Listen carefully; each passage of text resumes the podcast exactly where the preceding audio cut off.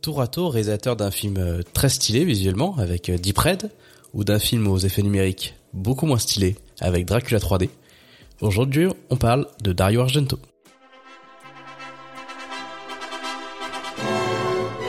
Pour le meilleur Pour le meilleur. et pour le pire. Pour le pire.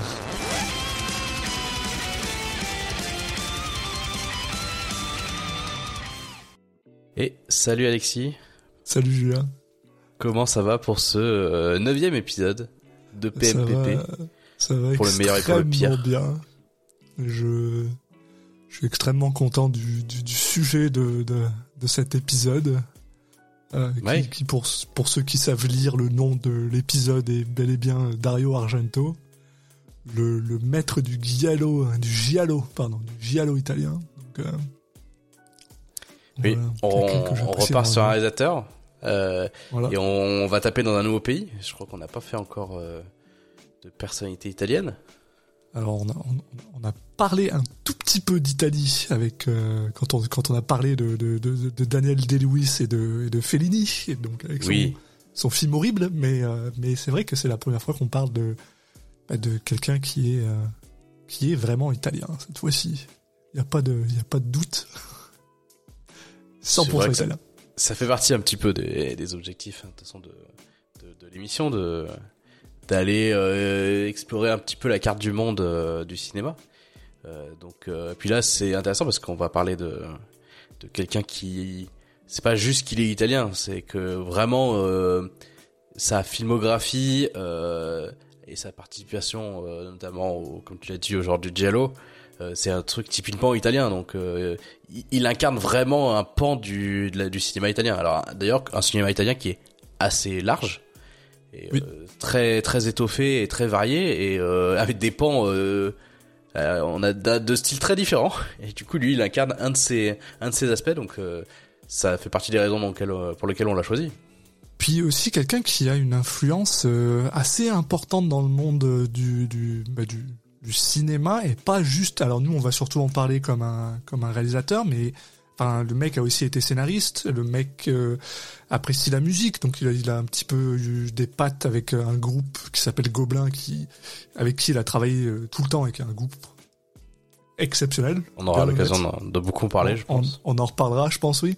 Mais voilà, enfin, le gars, il a eu des, la, la main dans des choses assez impressionnantes. Euh, euh, du, du, du haut de ma tête, je peux, on peut dire que il a quand même euh, aidé Sergio Leone à écrire euh, Once Upon a Time in the West, qui est quand même un gros film euh, western spaghetti de Sergio Leone, c'est pas n'importe quoi. C'est lui qui a amené euh, George Romero en Europe pour son Dawn of the Dead avec un edit qui d'ailleurs est complètement pété, mais ça c'est pas grave, on en reparlera peut-être aussi un petit peu. Enfin, le gars, il a, il a une patte et il y a beaucoup de gens que quand tu, quand tu parles de films d'horreur, ben c'est, il a un peu cette, euh, comment dire, il a un peu cette, cette ce, ce- c'est un nom quoi, c'est on place en général au même niveau justement voilà que que George Romero, que John Carpenter, Dario Argento, c'est un peu genre personnes qui sont un peu vieilles maintenant, parce que bon, euh, ben, Argento est né le 7 septembre 1940, donc euh, à l'heure où on enregistre, elle fait qu'il a 83 ans, donc voilà, il est un peu de la même, ben, de la même période que voilà, John Carpenter, euh, George Romero qui malheureusement lui est décédé, mais donc, euh, donc voilà, quelqu'un qui, euh, qui en plus, euh, il faut reconnaître, moi, ce qui m'intéressait le plus, puis c'est assez drôle quand tu regardes ça maintenant, c'est que Dario Argento, c'est quelqu'un qui avait euh, déjà une passion pour le cinéma, mais aussi une passion pour euh, pour euh, comment dire pour, pousser le, le, le média en fait. Nous, on regarde ces films-là maintenant, ils sont un peu, ils sont vieillots, ils sont désuets, ils sont un peu dégueulasses, mais c'était quand même une personne, surtout dans le début de sa carrière. Après, euh, comme t'en parlais avec Dracula 3D, euh, c'est pas forcément là où il a mis le, les Oui. effets sont pas forcément les meilleurs, mais c'était quelqu'un qui essayait justement de pousser, de de, de, de, de faire des effets spéciaux ou même des techniques de cinéma qui étaient pas forcément Oui, euh, ça. reconnues à Des- l'époque, dans les plans il y a, y, a, y a- certains de ces plans qui ont en fait euh, qui ont été repris par d'autres et, et en fait dont on peut retracer l'origine à, à lui donc Oui. c'est quelqu'un qui est assez créatif dans son dans ses choix de ça va être ses choix de, de cadrage euh, il alors, c'est quelqu'un qui a beau- beaucoup utilisé la, la caméra la vue, à- vue à la première personne hein Ouais. qui a, qui a aussi alors je, je- là je dirais pas que c'est le premier mais en tout cas c'est clairement une de ses facettes importantes de son de son cinéma.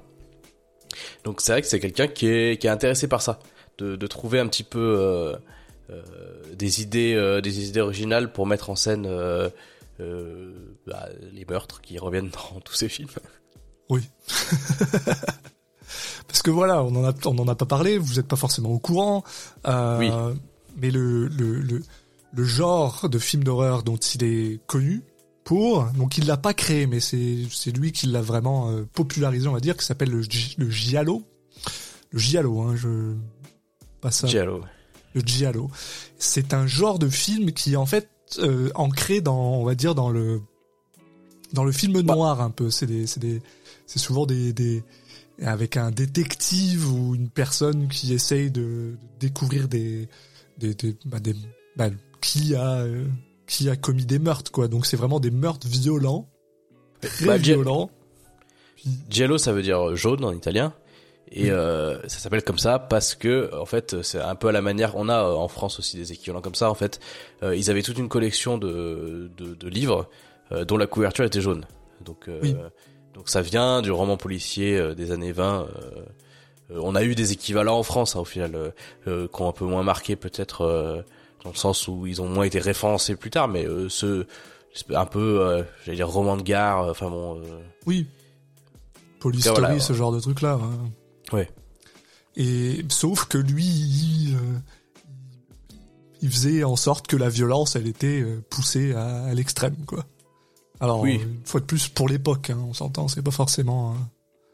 Bah, en tout cas, lui, il a, il a ajouté euh, des critères en plus à ce qui définit lui comme un jello en fait, ou en tout cas ce qu'il décide de faire, c'est que bah, on va pas, on va jamais suivre de policier. On va suivre généralement quelqu'un d'extérieur à la police. C'est souvent justement, c'est la, la police est, est souvent assez euh, bah, inutile dans la résolution, voilà, peu compétente et inutile dans la résolution d'un meurtre. Donc on va souvent euh, suivre quelqu'un qui, qui vient de l'extérieur. Du coup, ça permet d'avoir un petit peu euh, une teinte au fait que le l'enquête va être menée selon les talents de la personne en question et des fois ça peut ça peut varier, faire varier un petit peu le, le truc. Donc c'est il y a cet aspect-là. bon, il y a aussi le fait que il n'y aura que des femmes qui vont mourir dans, qui vont être tuées dans ces films souvent, ouais. Oui, non, mais ah, il a pas fait que des purs jello, c'est pour ça aussi. Euh, non, non, mais non, mais enfin, dans, l'idée globale, c'est ça. Vrai que, Voilà. Et, et puis, euh, on peut le rapprocher euh, du slasher euh, type euh, bah, Halloween, euh, dans le sens où il y a cette figure du, du tueur qui est caché pendant le, la, plupart, la plupart du film. donc on voit pas le visage, euh, un peu à l'équivalent des masques des slashers, et euh, avec ce côté où on, on, a un tueur qui a l'impression qu'il sait tout, qui peut être à plusieurs endroits en même temps, qui est un peu invincible, qui est supérieur physiquement, enfin euh, parfois au, au, au dépend du, du, bon sens, mais ça fait partie aussi du, du truc quoi. Euh, pour créer une, une figure en fait qui dépasse le l'être humain. C'est ça, et, et, on peut même rajouter que même si euh, Dario Argento a bel et bien fait des films qui sont considérés surnaturels. C'est vraiment pas son, c'est pas son gagne-pain quoi. Il en a fait très peu en fait dans sa, dans sa, dans sa filmographie. La bah, plupart des, hmm? Il y a notamment une trilogie en fait hein, qu'il a. Oui, voilà, c'est surtout celle-là en fait. Qu'il a fait effectivement. Mais ce qui est intéressant, c'est que c'est ça, c'est qu'au final, euh, il a quand même une trilogie de films euh, où il y a aucun doute sur le fait que euh, ça soit du, du fantastique. Enfin, il y a pas de, il y a pas, on n'est pas dans l'hésitation quoi. clairement. On... Pourtant, même euh, là, on garde ses codes, quoi. On, c'est quelqu'un qui a vraiment des codes très spécifiques et qui sont, enfin, et, euh, et bon, ben, je pense qu'on peut justement commencer un petit peu à parler de la, de la, la personne. Bah, on a commencé à parler un peu de la personne, mais je pense qu'on peut commencer à, à, faire un petit peu son, son, euh, comment dire, son, son parcours son parcours, voilà. Hein. Parce que, mine de rien, euh, il faut reconnaître que c'est quelqu'un de, de, Il y a beaucoup à dire, en fait, sur la personne. Il y a beaucoup à dire. Oui, bah, je t'en prie. Ah bah pardon. et eh bah donc voilà, comme je l'ai dit plus tôt, c'est quelqu'un qui est né le 7 septembre 1940 à Rome, dans le royaume d'Italie, voilà, euh, d'un père euh, qui était en fait bah, un producteur de films et, et, un exécutif du cinéma, et d'une mère photographe brésilienne. Donc il a aussi cette cette origine-là. Oui, puis son père, c'est marrant parce que je sais pas si je le je le cale maintenant, mais c'est il a il a notamment il a notamment pas mal aidé à entrer dans le cinéma, donc oui, c'est important. Le, le, ça le le rôle de son père dans sa carrière est quand même il y a quand même une importance quoi son père, mais aussi euh, un de ses frères Claudio, Claudio Argento, qui est un, un producteur de, de cinéma, quelqu'un qui a produit euh, beaucoup de ses films, mais aussi qui a produit des films, euh, bah, des, des, films vachement reconnus comme, euh, bah en fait non, c'est surtout beaucoup des films d'Argento et un film de, de, de Jodorowsky. C'est le seul film de, de Jodorowsky d'horreur, je crois. Et euh, et aussi, euh, on en a parlé un peu plus tôt, mais de Dawn of the Dead de, Romero, mais pour une autre raison. Un petit euh, film. Un tout petit film, voilà. Euh, et donc, et c'est quelqu'un, donc Argento, voilà, comme tu dis, s'est retrouvé dans le cinéma pas vraiment par hasard, quoi. il faut reconnaître que le gars, apparemment, c'était un critique de cinéma avant, voilà. Et, et, il était aussi un, un scénariste. Donc, euh, comme j'ai dit plus tôt, il avait euh, travaillé, il a travaillé pour Sergio Leone, euh, il a travaillé pour Bertolucci, que je, je connais pas très bien. Ouais, mais ça, c'est, en fait, et justement, c'est c'est son père en fait qui l'a qui l'a qui lui a qui l'a mis en contact avec un autre scénariste qui s'appelle Sergio Amidei et qui avec lesquels il a écrit les premiers ses premiers scénarios donc en fait c'est comme ça qu'il a qu'il s'est mis le pied à l'étrier. Voilà. Et, euh, et c'est assez drôle parce qu'au final on, on, a, on a des trucs comme ça, c'est-à-dire que on a son, son premier euh, vrai film, c'est L'oiseau au plumage de cristal, de, que, alors que je voulais voir mais que j'ai pas eu le temps de voir malheureusement. Ouais, euh, c'est marrant parce que en fait moi, moi ce, ce film-là c'est le premier que j'ai vu de ma vie de d'Argento et je ah savais pas à l'époque que j'avais commencé par le premier. Euh, mais donc je l'ai vu, je l'avais vu il y a longtemps et, je l'avais vu dans, dans, des conditions un peu particulières. Je pense que je sais pas, j'étais pas. Euh, vous savez, ces, ces jours-là où vous commencez un film et, et, vous avez du mal à suivre parce que bon bah vous n'êtes pas dans l'état émotionnel euh, euh, de ou de, de réveil qu'il faut pour le regarder. Et du coup bon, vous vous forcez un peu, mais vous avez l'impression de pas l'avoir vraiment vu. C'était un peu mon cas donc. Euh, donc je l'ai revu pour je l'ai revu pour l'occasion pu enfin euh, voilà euh, pouvoir parler du film de manière honnête parce que avant euh, je n'étais pas trop apte à, critiquer. Mais c'est un film qui est assez qui est assez classique en fait alors c'est un pur jello il y a pas de souci. Mais on est vraiment sur le sur un film policier en fait. On pourrait être sur un film policier clairement il y a, pas de surnaturel, donc du coup c'est une histoire assez simple en fait. Mais déjà les, ces premiers éléments, donc comme on parlait, euh, là c'est un, écrivain en fait euh, américain. Alors ça aussi c'est un truc qui revient souvent chez Argento, c'est que euh, c'est souvent un, le personnage principal est souvent un, étranger qui se retrouve en Italie quoi. Oui, mais, souvent un américain d'ailleurs. Hein. Ouais, ouais, pas forcément, mais mais ça, je pense que ça vient, ça vient pas mal du. Euh, il y, a beaucoup de choses, on dirait, qui vient du fait qu'il a travaillé avec Sergio Leone. Ce, côté, on aime l'Amérique, je travaille avec Ennio Morricone parce que parce que je le connais bien. Enfin, tu sais, il y a, y a ce côté très euh, euh, presque un peu, un peu, tu sais, comme je dirais comme le, comme le cinéma japonais presque où il y a cette fascination avec l'Amérique. Donc on va faire notre soit ils vont en Amérique, soit c'est un Américain qui vient, soit euh, c'est souvent très, euh, on aime cette culture là entre guillemets ou je sais pas quoi, et et, euh, et du coup c'est c'est vrai que c'est assez intéressant. Hein. Bah, c'est marrant parce que c'est pas forcément, c'est pas forcément des, joué par des acteurs, c'est pas une, une excuse pour faire jouer des acteurs étrangers en fait. C'est juste, je sais pas, il aime bien ce côté, le, le personnage est un peu perdu.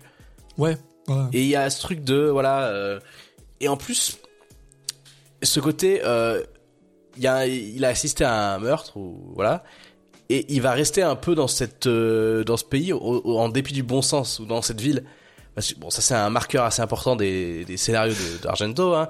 c'est que donc là c'est ça va être une enquête menée par euh, cet écrivain qui a assisté euh, au meurtre d'une femme au, début du film et, et en fait il y a rien qui l'amène, qui le pousse vraiment à, à mener cette enquête-là. C'est vraiment au début du bon sens que ces gens euh, donnent tout pour euh, élucider un meurtre qui, qui les met en danger de manière euh, claire et nette. Donc ça, c'est, c'est un truc qui, qui revient assez souvent. Ça, et puis là, il utilise pour la première fois un, aussi un, une, un outil scénaristique qui va réutiliser à, à plusieurs reprises, c'est le personnage principal a vu quelque chose qui lui permet d'identifier le meurtrier, mais il ne sait pas quoi, et il va un peu courir après ça pendant tout le film. Mais, rappeler, ouais. Mais dans la forme, c'est le sans doute son plus classique, et ce qui est pas illogique pour un premier film. On a l'impression qu'il a essayé de faire euh, un, juste un bon film avant de, de, de, partir trop dans des dans de la nouveauté. Euh, mais euh, le scénario, je pense, c'est, c'est peut-être un de ses plus euh, solides, on va dire, euh, sur le, le, côté mystère euh, pur. c'est, c'est vraiment malin. Le, le, le, le, twist est assez malin. Et la fin est, est, plutôt bien, alors que des fois il a des fins un peu alors, je, je, je, je, pense, et alors, tu vois, ça, ça m'embête un peu de pas l'avoir vu parce que justement, comme tu dis, là, c'est un peu le proto Giallo, c'est vraiment le, le, le, le, premier film qui a clairement été inspiré par, par euh, du, du, du, Brava ou quelque chose comme ça. Euh, donc, c'est un film qui est sorti en, en 1970 et je pense que la raison pour laquelle, comme tu dis, c'est celui qui est un peu plus solide, c'est parce que c'est avant tout adapté d'un livre qui existait déjà, même s'il a fait des changements euh, par-ci par-là. Changements que d'ailleurs, je pense, euh, en lisant un peu ce qu'ils expliquent, sont peut-être plus intéressant. Euh, Mario Bava, pardon, pas Brava, Bava, excuse-moi. Euh, ouais, je, je, je, je, suis trompé. Et euh, et c'est ça qui est intéressant, c'est que c'est c'est que je pense que tu as raison. Voilà, quand il adapte des des des trucs, ça va où il y a déjà un mystère, ça va plutôt bien. C'est vrai que quand c'est lui qui se permet de de de de, de comment dire de bah de d'écrire toute l'histoire, il y a, y, a, y a du bien et il y a du moins bien des fois. Voilà. Mais bah, bon, après. Euh, il y a certains certains films, euh, on en reparlera, qui qui font la part belle euh, peut-être plus au justement au visuel que que au scénario. Au mist... C'est même pas c'est pas scénario, c'est vraiment je parle plus d'enquête quoi. oui, parce oui, que hein. en soi c'est deux choses séparées, mais mais ouais celui-là je trouve qu'il est très réussi et, et, et je pense qu'il peut plaire à un public plus large que certains de ses autres films Et, euh, et il faut reconnaître que premier film qui qui fait, qui qui euh, que son père a produit d'ailleurs, hein, euh, juste juste pour dire, hein, voilà, donc premier film qu'il réalise, qu'il écrit et et qui non qu'il édite pas celui-là, non juste il l'a écrit et, et réalisé et c'est un succès international mais vraiment, ça a vraiment lancé sa carrière comme comme un cinéaste. Et euh, c'est une, c'est une, euh, bah. bah, oui, c'est un, un succès critique et commercial, quoi. Donc. Euh... Bah. Oui, puis ce qu'il y a à noter, c'est que euh, c'est un, c'était, c'est une coproduction allemande, donc euh, qui se, il y a ce côté, voilà, en Europe, tu peux rapidement avoir des, films qui sont coproduits par différents pays d'Europe, donc. en plus, je sais pas, quel, je sais pas à quel point ça l'a aidé à s'exporter justement tu parles de, de succès. Euh, mais en tout cas, voilà, c'est pas un... dès, son premier film, c'est déjà un film qui a une... qui, qui, est... qui, a sans doute été aidé par ça et du coup était très bien distribué à l'étranger, quoi.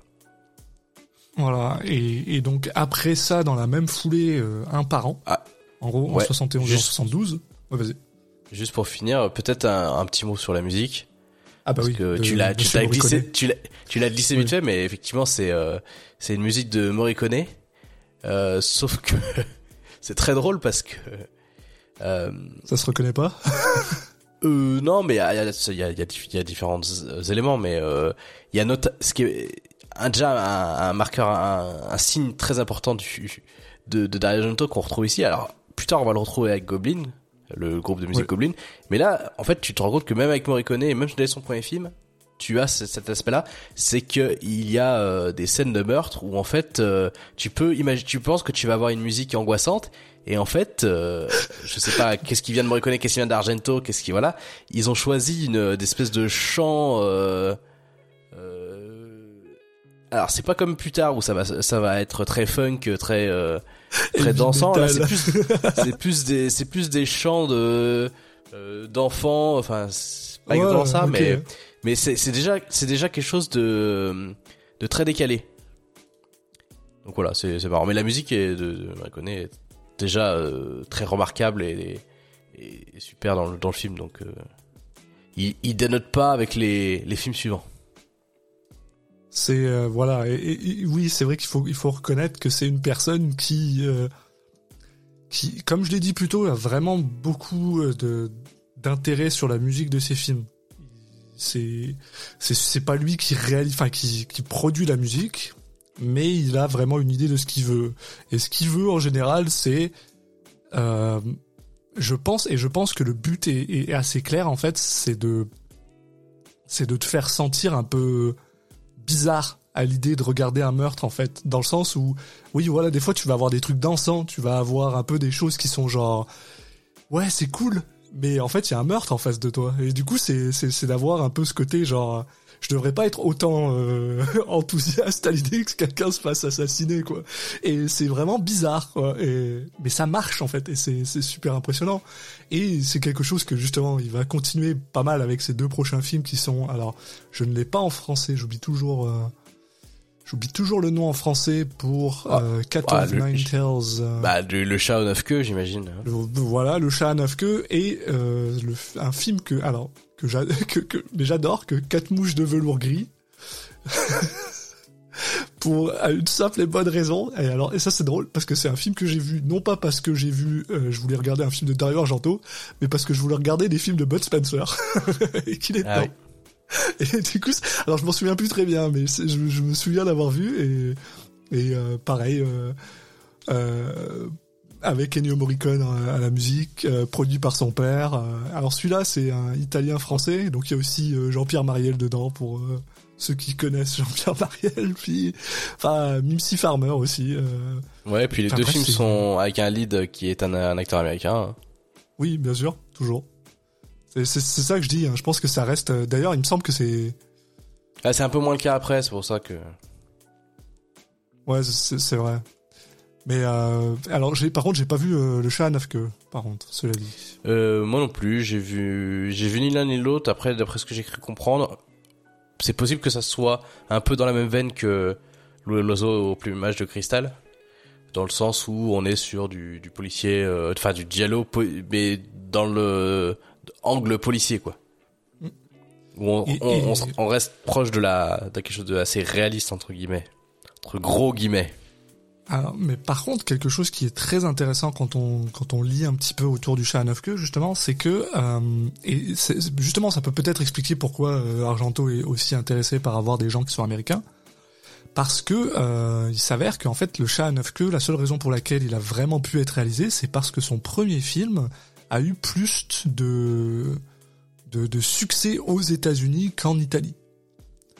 Donc, euh, je pense qu'il y y a un côté aussi, on veut euh, attirer les Américains en mettant un Américain euh, comme comme comme premier euh, comme premier acteur quoi, comme premier. Ensuite, alors il y Oui, a ça quelque fait- chose Ça forme une espèce de trilogie de toute Oui. façon ces trois premiers films donc. exact, oui, de, Il y a de une trucs certaine apparemment cohérence, autour ouais. des animaux quoi, les oiseaux, les le chat et Ouais, puis dans le, la, la, la- le, le visuel, euh, avec les trois acteurs américains, ouais, c'est. Et, Bon. et aussi, alors il faut savoir un truc. Alors on, on peut commencer à en parler maintenant parce que c'est c'est quelque chose de super impressionnant et que je trouve extrêmement intéressant du cinéma italien et surtout du giallo. Une des raisons pour laquelle euh, ce genre de film s'exporte extrêmement bien en Angleterre et aux États-Unis et dans les dans des pays anglophones en fait, c'est pour la simple et bonne raison que en fait les films en Italie à cette époque-là, ça coûte trop cher d'enregistrer le son au même moment que tu en- que tu tournes ton film. Ce qui fait que tous les films sont doublés, même les même en italien. Mm. Donc en fait, euh, il y a pas de, il y a beaucoup de gens qui sont euh, dans, où c'est difficile de trouver c'est quoi la vraie version de de- d'un film de giallo de Dario Argento parce que en fait en général Il y a a pas. deux versions. Il y a une version anglaise et une version italienne. Et ce qui est drôle, c'est que comme t'as des acteurs qui sont américains qui ont tourné avec lui dans le film en même temps que des Italiens, ben, les bouches, il y a toujours Bah oui.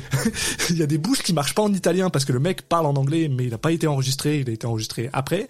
Et quand tu regardes une version américaine, il y a des bouches qui marchent pas parce que la personne parle italien. Donc en gros, t'as des, Ang- t'as des, t'as des anglais qui se parlent, qui parlent avec des italiens, qui tournent avec des, enfin c'est un, un bordel monstre. Et je pense que c'est une des raisons pour laquelle ça s'exporte extrêmement bien, c'est parce que bah du coup, euh, de base, c'est doublé. Enfin, il y a pas de, c'était pas difficile pour eux de le faire. Il, fallait qu'ils le fassent. Et donc c'est extrême, c'est vraiment vraiment drôle. C'est-à-dire que quand même quand tu le regardes dans la version originale et comme j'ai dit, c'est très difficile de savoir quelle est la version originale. Eh ben le, je sais pas comment t'appelles ça, ça s'appelle l'ADR. Enfin le, enfin en gros la, euh, oui. la synchronisation entre la labiale. Voilà, avec la bouche et ce qu'ils disent, elle est toujours pétée. Il y a pas de, donc c'est pas grave. tu peux pas trouver une version où ça va être correct. Donc c'est, c'est, enfin c'est un truc qui est très très drôle et je pense que c'est aussi, enfin, ça explique le succès du du cinéma italien exporté euh, en Allemagne et en et en Angleterre et aux États-Unis aussi. Donc euh, il y a tous ces trucs là qui jouent beaucoup quoi. Et euh, et donc voilà, voilà. Donc ça, c'est ces trois premiers films, trois giallo qui ont, qui ont euh, mine de rien quand même fait beaucoup, beaucoup de bruit. Euh, au point, euh, au point où apparemment, euh, ça a même inspiré d'autres. Ça a commencé à inspirer d'autres gens, dont une certaine personne que j'aime énormément qui s'appelle John Carpenter, qui apparemment a été inspiré par le travail de d'Argento sur Halloween. Donc on parlait plutôt, tu parlais plutôt de les giallo, c'est c'est comme les slashers, mais en fait c'est plutôt l'inverse parce que euh, Halloween c'est aussi le proto slasher quoi. Je disais ça pour les gens. Oui, non, non, mais c'est, mais, mais du coup c'est drôle, c'est, c'est la boucle est bouclée quoi, donc c'est, c'est assez amusant. Et par contre après son prochain film, là on rentre dans un film qui est, euh, alors, vous le savez, dans notre dans notre podcast, on parle du meilleur et du pire film. On n'est pas encore tout à fait arrivé au meilleur film entre guillemets de Dario Argento. Mais pour moi, on est en train d'y arriver là, parce que pour moi, son meilleur film, c'est Suspiria. Et c'est son prochain film, qui lui est sorti en 1977. Oh, il y, a, quand même, il y a quand même deux films avant.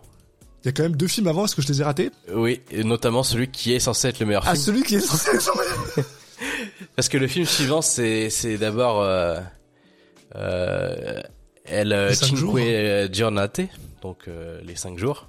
Les 5 jours, oui, que j'ai. 5 jours à Milan en français, pardon. Voilà, qui n'est pas un film d'horreur. Ah. Que je n'ai, je n'ai pas vu, mais. Donc voilà. mais voilà. Qui, est un film un peu à part, je pense, dans sa, a priori, dans sa, dans sa discographie, n'importe quoi. Dans sa filmographie. Euh, qui est une euh, comédie drame historique. Mais qui est quand même assez amusant pour un point, puisque c'est techniquement le premier film qui a été produit par son frère Claudio. Que, bah, en tout cas de, Dario, quoi.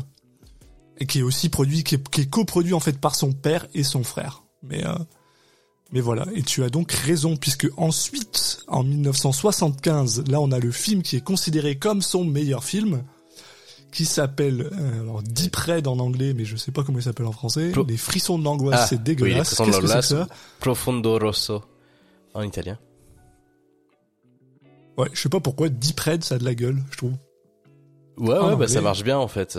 Bah ça marche, la traduction est vraiment une traduction littérale en fait. Hein. Et, et donc celui-là, on va s'y arrêter un petit peu plus parce que comme on l'a dit, c'est considéré comme son meilleur film. Euh, et alors, a priori, c'est pas ton avis, que t'as spoilé. Alors, alors c'est, ouais, non, c'est pas mon avis. Euh, pour moi, ses meilleurs films arrivent après. Euh, et c'est pas mon avis pour une raison qui est un peu bizarre. Alors, c'est, je pense que c'est tout à fait. Alors, ce que les gens disent de ce film-là, c'est que c'est le film euh, qui est le plus emblématique de ce qu'est un, un giallo. Et dans les faits, je pense que ils ont plutôt raison. Mais par contre, eh ben, c'est un film qui a un comment dire un, un pace euh, ouais un, rythme merde un, rythme qui, qui, qui, est tout pété enfin je trouve il y a des enfin ah. Je sais pas enfin je suis pas en train de dire que c'est un mauvais film attention hein, je pense que c'est quand même c'est un des meilleurs de Dario Argento mais je pense qu'il est un petit peu euh, overrated quoi. Enfin donc euh, oui j'avoue que j'en place quand même pas mal avant. Mais je pense qu'il y a de ça hein. il y a de ce que tu disais. Peut-être que même si je suis pas forcément d'accord déjà rien que là-dessus, mais peut je peux voir le truc où on dit, ok, c'est son, si on, on parle de pure Jello, c'est son meilleur, mais en fait, moi, ce qui va me, plus me plaire, c'est quand il fait, quand il met sa touche, la touche Argento. Et la touche Argento, pour moi, elle est plus représentative sur des films qui vont arriver après. Qui sont un peu plus pétés, ouais, que c'est un peu plus. Euh... Par contre, celui-là, je dirais qu'il est un peu entre deux dans le sens où euh, peut-être qu'il est moins carré euh, au niveau du rythme et au niveau du scénario enfin voilà, de, de l'enquête en elle-même que l'oiseau au plumage de cristal. Par contre, il a un peu plus d'idées de mise en scène. Il, est plus riche visuellement que ses films précédents. Donc sans doute moins que les suivants. Mais tu vois, il fait un peu le pont, je trouve, entre les entre ça, son début de carrière et euh, la, la deuxième partie de carrière, on va dire après ce après Deep Red. Donc euh, il est intéressant là-dessus. Je, je, suis pas, je suis, ouais, je pense que je suis assez d'accord avec ce que tu dis. Euh, je pense qu'aussi il y a un truc qui moi me, me... Qu'un acteur principal anglais cette fois. Ah oui, et euh, aussi on a le droit à, à Daria Nico, Nicodili, euh, Nicolidi, pardon, Nicolodi, putain je vais y arriver, euh, qui était euh, sa partenaire à l'époque et qui est la mère d'Asia Argento. Donc qu'on va beaucoup voir. Un peu, de famille, qui est un film aussi qui est produit encore une fois par son père cette fois-ci. son frère a décidé de ne pas produire celui-là. Et qui aussi, et ça c'est important, le premier film dans lequel la musique est faite et produite par le groupe Gobelin. Et donc, c'est vrai que là-dessus, par contre, c'est là où, c'est le premier film de Dario Argento où la musique est complètement pétée, par contre. Enfin, bon, il y avait déjà un peu ça avec Ennio Morricone avant, mais là, par contre, il y a des, il y a des bangers incroyables qu'il y a des gens qui ah sont assassinés. Et, et, et c'est, euh, sincèrement, euh, si vous n'avez jamais vu euh, Deep Red, je veux pas trop vous spoiler là-dessus parce que même si on vous spoil le film, allez voir parce que c'est super fun. Mais bah. dans votre tête, essayez de vous imaginer Franchement, vous avez une scène où quelqu'un se fait euh, jeter par une fenêtre et se fait genre euh, euh, couper la tête par les par les morceaux de la fenêtre et essayez d'imaginer la musique que vous mettrez là-dessus. C'est pas c'est pas la musique que Dario Argento met. vous y vous, n'arriverez pas à deviner quelle musique il met dessus. Clairement, vous pouvez aller sur YouTube et taper Goblin soundtrack machin truc. c'est c'est c'est c'est vraiment des musiques que que on, on, sort du cadre de la musique de film. Moi, je, moi, je suis pas quelqu'un qui va beaucoup réécouter de la musique de film en dehors de film. Euh, mm. Là, clairement, ça, c'est des trucs que je peux mettre dans ma playlist euh, et me les, me les, me les écouter. Euh, c'est juste là, c'est juste de la bonne musique en fait. C'est, c'est de la musique un peu électro, un peu, un peu dance, un peu. Euh, ouais, un, peu, un peu funk, euh, rock piqué. Et j'ai des potes qui ont littéralement euh, ces, ces, ces vinyles. J'ai des amis qui ont des vinyles, tu sais, de, de, de cinéma. Et un peu comme toi, ils ont des. Mais par contre, les gobelins, c'est c'est pas des vinyles de cinéma, c'est de la musique quoi. Puis donc, tu vas faire un apéro, bah tu mets tu mets le vinyle des gobelins, puis tu parles. Bah, à limite un apéro, c'est c'est c'est ce serait trop funky pour un apéro quoi. Ouais bah non, mais un apéro un peu sympa. non mais c'est ça. c'est limite c'est limite trop ça bouge trop pour euh, pour un apéro, c'est pour dire quoi. Mais euh, ouais, déjà un peu quelques verres dans le nez. Ouais, c'est un film qui part un peu dans tous les sens au niveau de peut-être de, de, son méchant entre guillemets de, de, de, mm. tout ce qu'il met dedans, mais c'est un film qui est très riche. Euh, euh, voilà sur le rien que le début du film, il y a des il y a des plans, ça commence directement sur des plans super intéressants. Euh, euh, il y, a, y, a, des petites idées par-ci par-là. Il y a, y a un truc assez marrant et moi je me suis fait spoiler le film clairement comme ça. C'est qu'en fait vous pouvez, il est possible de, de savoir qui est le le meurtrier très rapidement dans le film. Et ce qui, est, ce, qui est, ce qui est fascinant, et ce que je trouve assez, moi personnellement, ce que je trouve assez fascinant, c'est que parce que c'est quelque chose que tu apprends euh, normalement, c'est un, un, twist que tu es censé apprendre à, la, à, la, fin. Et si tu l'as raté, tu peux retourner voir dans le film au début du film. Et on est, nous, on est, nous, on l'a fait. On a fait ah ok, attends, on, est retourné voir au début du film. Et en effet, il y a un moment dans le film, au début du film, où tu peux voir qui est l'assassin si jamais t'es t'es ouais, bon, là. Bah ouais, mais moi, je... bah oui, j'ai fait ça. Enfin voilà, je vais pas en, non, non, spoiler, donc je vais pas en dire plus, mais mais je l'ai vu de manière assez naturelle, je sais pas. Euh... Et non mais c'est, je pense que je, 99% du temps je l'aurais loupé. Hein. Je sais pas là, ils sont, à ce moment-là j'étais bien concentré quoi. Euh, mais du coup c'est c'est sympa aussi. Enfin c'est parce que en soi, euh... bon le twist c'est pas. Euh, c'est pas incroyable. Hein. euh, non mais globalement, il y a, il y a toujours un peu cette structure où on nous, il y a un twist sur qui est le meurtrier. Mais c'est pas comme, euh, c'est pas comme d'autres films à twist où quand on te le dit, ça te, ça te tue le film. Euh, globalement, c'est, c'est un peu, c'est marrant. Il y a un peu un côté fun d'avoir ça, mais euh, voilà quoi. Mais c'est vrai que celui-là comparé à d'autres où c'est fait pour que tu ne puisses pas deviner, lui, il a ce petit truc où tu peux deviner, donc c'est assez marrant. Mais, et puis et puis je trouve que c'est un peu drôle parce que ça ça amène ce côté un peu. Euh... Tu sais, c'est un peu toujours la même chose quand par exemple tu regardes un film avec tes potes, puis toi tu sais ce qui va arriver et les gens ils savent pas. Oui. Bah, du coup, t'as un peu ce côté genre, et, et c'est vrai que tu peux avoir, en fait, juste dans le premier visionnage de ton film, il suffit que tu sois, euh, que tu tombes au bon moment et que tu l'aies vu, bah, tu peux être le gars qui fait genre, moi je sais qui c'est. C'est du coup il y a ce côté un peu fun qui, qui vient. Euh, mais alors par contre voilà pour pour alors c'est vrai que moi je suis parti dans une tangente incroyable, mais pour finir un peu avec ce qui me pose un peu de problème avec ça, c'est le côté euh, j'ai vraiment le le le personnage principal et je le trouve mais idiot possible et ça moi ça me brise tout en fait. Après, pour moi, c'est un, c'est le cas de à peu près tous les films d'Ario Argento. Ouais, mais je sais pas comment expliquer. C'est-à-dire que euh, donc, euh, ben, on peut commencer à en parler un petit peu parce que euh, ah, il, ouais, il y a une scène qui, qui explique de quoi. Mais bon, je veux parler de Marcus Daly, donc joué par David Hemmings. Euh, c'est censé être un, un un musicien en fait, un gars qui il fait Un quoi, pianiste, piano? Ouais, il est pianiste. Et euh, et Pas ingénieur. Bon, euh, voilà. Oui, voilà. Tu sais, enfin, je sais pas comment expliquer quand. euh, tu sais, c'est parce que le gars il se présente littéralement il y a, il y a une conversation entre lui et un gars qui fait du, euh, du piano dans un bar. Et, euh, et le côté un peu genre euh, ah oui mais toi t'es un t'es un t'es un génie toi t'es genre t'es supérieur à tout le monde quoi en gros. Et euh, en fait le gars il est con au possible puis alors je sais pas si c'est censé être le but je sais pas si c'est le côté oui en fait il est juste il est juste bon à la musique quoi mais le reste il sait rien faire quoi. Bah. et mais je sais pas enfin ça Pour une fois, c'est pas trop utilisé, effectivement, euh, euh, ça.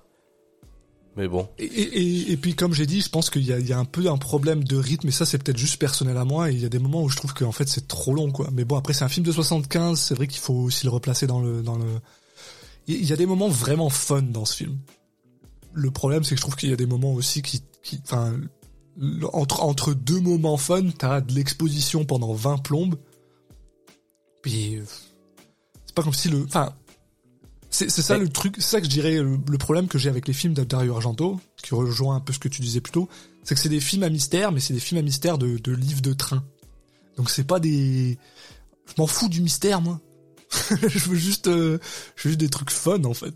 Et, et donc, et donc, des fois, ça prend, ça prend un peu trop de temps, quoi. Et Ah, clairement, trouve que- les, dans les films d'Argento, le, ce qui compte, c'est la citation un peu connue, c'est, ce qui compte, c'est pas la destination, c'est le chemin, quoi. oui, Et c'est vraiment le cas chez lui. Mais, Ah, c'est mais, mais, mais c'est marrant ce que tu disais sur euh, l'acteur principal. euh, J'avais vu une critique qui disait, et je trouve que c'est vrai, ça colle très très bien, c'est qu'on, euh, cet acteur principal, donc David Hemmings, on dirait euh, un peu un acteur pour pour teenager, mais qui est passé du mauvais côté. Enfin, dans le sens où, tu sais, il est, il est, mais qui est un peu has-been. C'était un, il y, a, il y avait 15 ans, c'était un acteur, euh, c'était un lead acteur dans les trucs pour teenager, et maintenant il a, il a 35 ans, et, il a un côté un peu has-been, je sais pas. Mais, euh, pour élargir à la carte Argento, globalement, je dirais que ses acteurs principaux sont toujours plutôt mauvais en acteurs. C'est- terrible, mais je trouve que toujours le personnage principal, c'est celui qui joue souvent le moins, le moins bien. c'est, Alors, c'est, vrai, c'est, c'est le gars que t'as pas envie de suivre, en fait. C'est genres, mais attends, mais il y a d'autres personnages plus intéressants, pourquoi est-ce que tu les- quand c'est des hommes, en tout cas, dans les purs Ouais, bah oui, euh, Euh, ça mais- sera mais moins le cas sur. euh, ouais, sur Suspiria et des trucs comme ça. Ouais, voilà, euh, Phénoména et tout quoi. Euh, là où les, les personnages secondaires et tout, euh, ça me dérange pas. Euh, D'ailleurs, l'au- l'autre pianiste, par exemple, je, je trouve qu'il joue très bien. Mhm. Mais euh, il a un truc avec, je sais pas, l'acteur principal. Et puis bon, là, les policiers. Les policiers aussi, généralement, ils jouent tous mal. Et, et je pense que Deep Red, c'est c'est son film où les policiers sont les plus euh, caricaturaux. Et Oh, c'est bah, celui pour moi, c'est son film qui ressemble plus à une comédie par certains moments. Tu vois, il y a des moments, par exemple, quand ils prennent la voiture de la, la femme et que son siège, euh, il descend. Enfin, pour moi, c'est du, c'est du, on est sur du, c'est la grande vadrouille, quoi. ouvre, pas la porte, ça va détruire la bagnole. Man, il y a une scène, mais j'ai, enfin, je pense Quand il s'enferme dedans, enfin, pour moi, c'est De Funès et Bourville. euh, Ouais, c'est ça. Ah non, mais attends. Alors, je- ça m'emmerde parce que j'ai, je sais pas. euh, je pense qu'il faut juste qu'on parle du film parce que je veux pas parler de cette scène avant qu'on y arrive. Mais il y a une scène où c'est juste la police et une vieille femme et t'es juste genre, mais qu'est-ce qui se passe? Ouais, ouais, je suis en train de regarder, je, je suis en train de regarder Monty Python, quoi. C'est pas, Oui, ça n'a aucun ça sens. rien mais à la police, là, il y a un des enquêteurs notamment, mais c'est fou à quel point il joue mal et c'est fou à quel point son personnage est tourné au ridicule. Alors, c'est clairement fait exprès parce que Argento, euh. Euh, L'idée, c'est quand même de dire euh, la police ils sont nuls. A priori, c'est son, ça, ça fait partie de ses, ses chevaux de bataille, donc. Euh, euh, Il y a des gens, ils sont très subtils dans leur dans leur euh, sous euh, dans leur sous-texte. Argento, il l'est pas du tout. Carpenter lui a piqué ça, je crois. Ah oui, bah oui, bah tous. Hein. Mais euh, mais sinon non le, le voilà le, le pour moi le, le défaut il vient aussi et ça aussi c'est pareil c'est un défaut qui est récurrent chez Argento euh, la fin euh, en fait il sait pas finir un film c'est terrible Ah, alors il y en a il y en a chez qui ça passe hein. il y, a, il y a certains films où ça marche bien mais souvent la, la- c'est où la fin est trop rushée ou où justement il y a beaucoup trop de scènes et c'est là là, là en l'occurrence la fin je la trouve assez rushée en fait j'ai a l'impression que ça. il, il, il, il- il pointe tout vers son twist et une fois qu'il a fait son twist, il, là, oh putain, je fais quoi maintenant? Bon, bah allez, hein, un peu de sang par-ci par-là. Merci, bonsoir, au revoir. Il y a deux options, euh, c'est où ils doivent tuer le, le, le tueur euh, trois fois ou, ou ça se finit très très vite. Et, et après, il faut aussi dire la dernière chose qu'on va dire avant de commencer à faire un peu parler vraiment du film, c'est le côté euh, effets spéciaux. C'est-à-dire qu'ils sont, ils ont, bon, alors ils sont, ils sont vieillots forcément, c'est des années 70.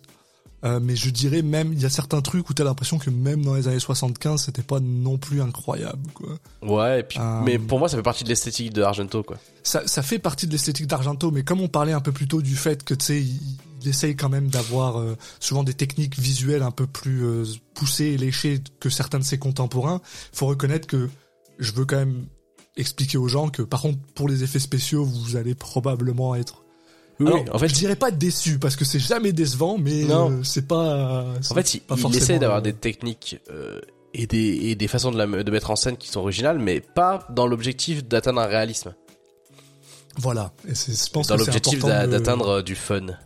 C'est important de le rappeler. Et donc on peut commencer. Voilà. Fun, c'est bien. le fun, c'est très très bien. Et il faut reconnaître que ce film, moi, commençait avec quelque chose que je trouvais extrêmement fun. Et j'étais un peu de, un peu, un peu triste que justement, parce que en gros, on commence dans une scène où il y a une espèce de, de, bah, une scène à Noël avec une famille et euh, on euh, Oh, il y a l'air d'avoir quelqu'un qui se fait euh, stab euh, derrière la caméra. Tout ce qu'on voit, c'est un peu des ombres, c'est sympa. Et en fait, on se rend compte qu'il y a un couteau qui tombe à côté du nombre d'un enfant. Et donc, Déjà avec une musique. euh, avec une musique incroyable. et donc, on peut assumer que peut-être éventuellement, voilà, cet enfant hein, vient de stabber quelqu'un. Et là, sans, sans aucune transition, rien du tout, on est 20 ans plus tard.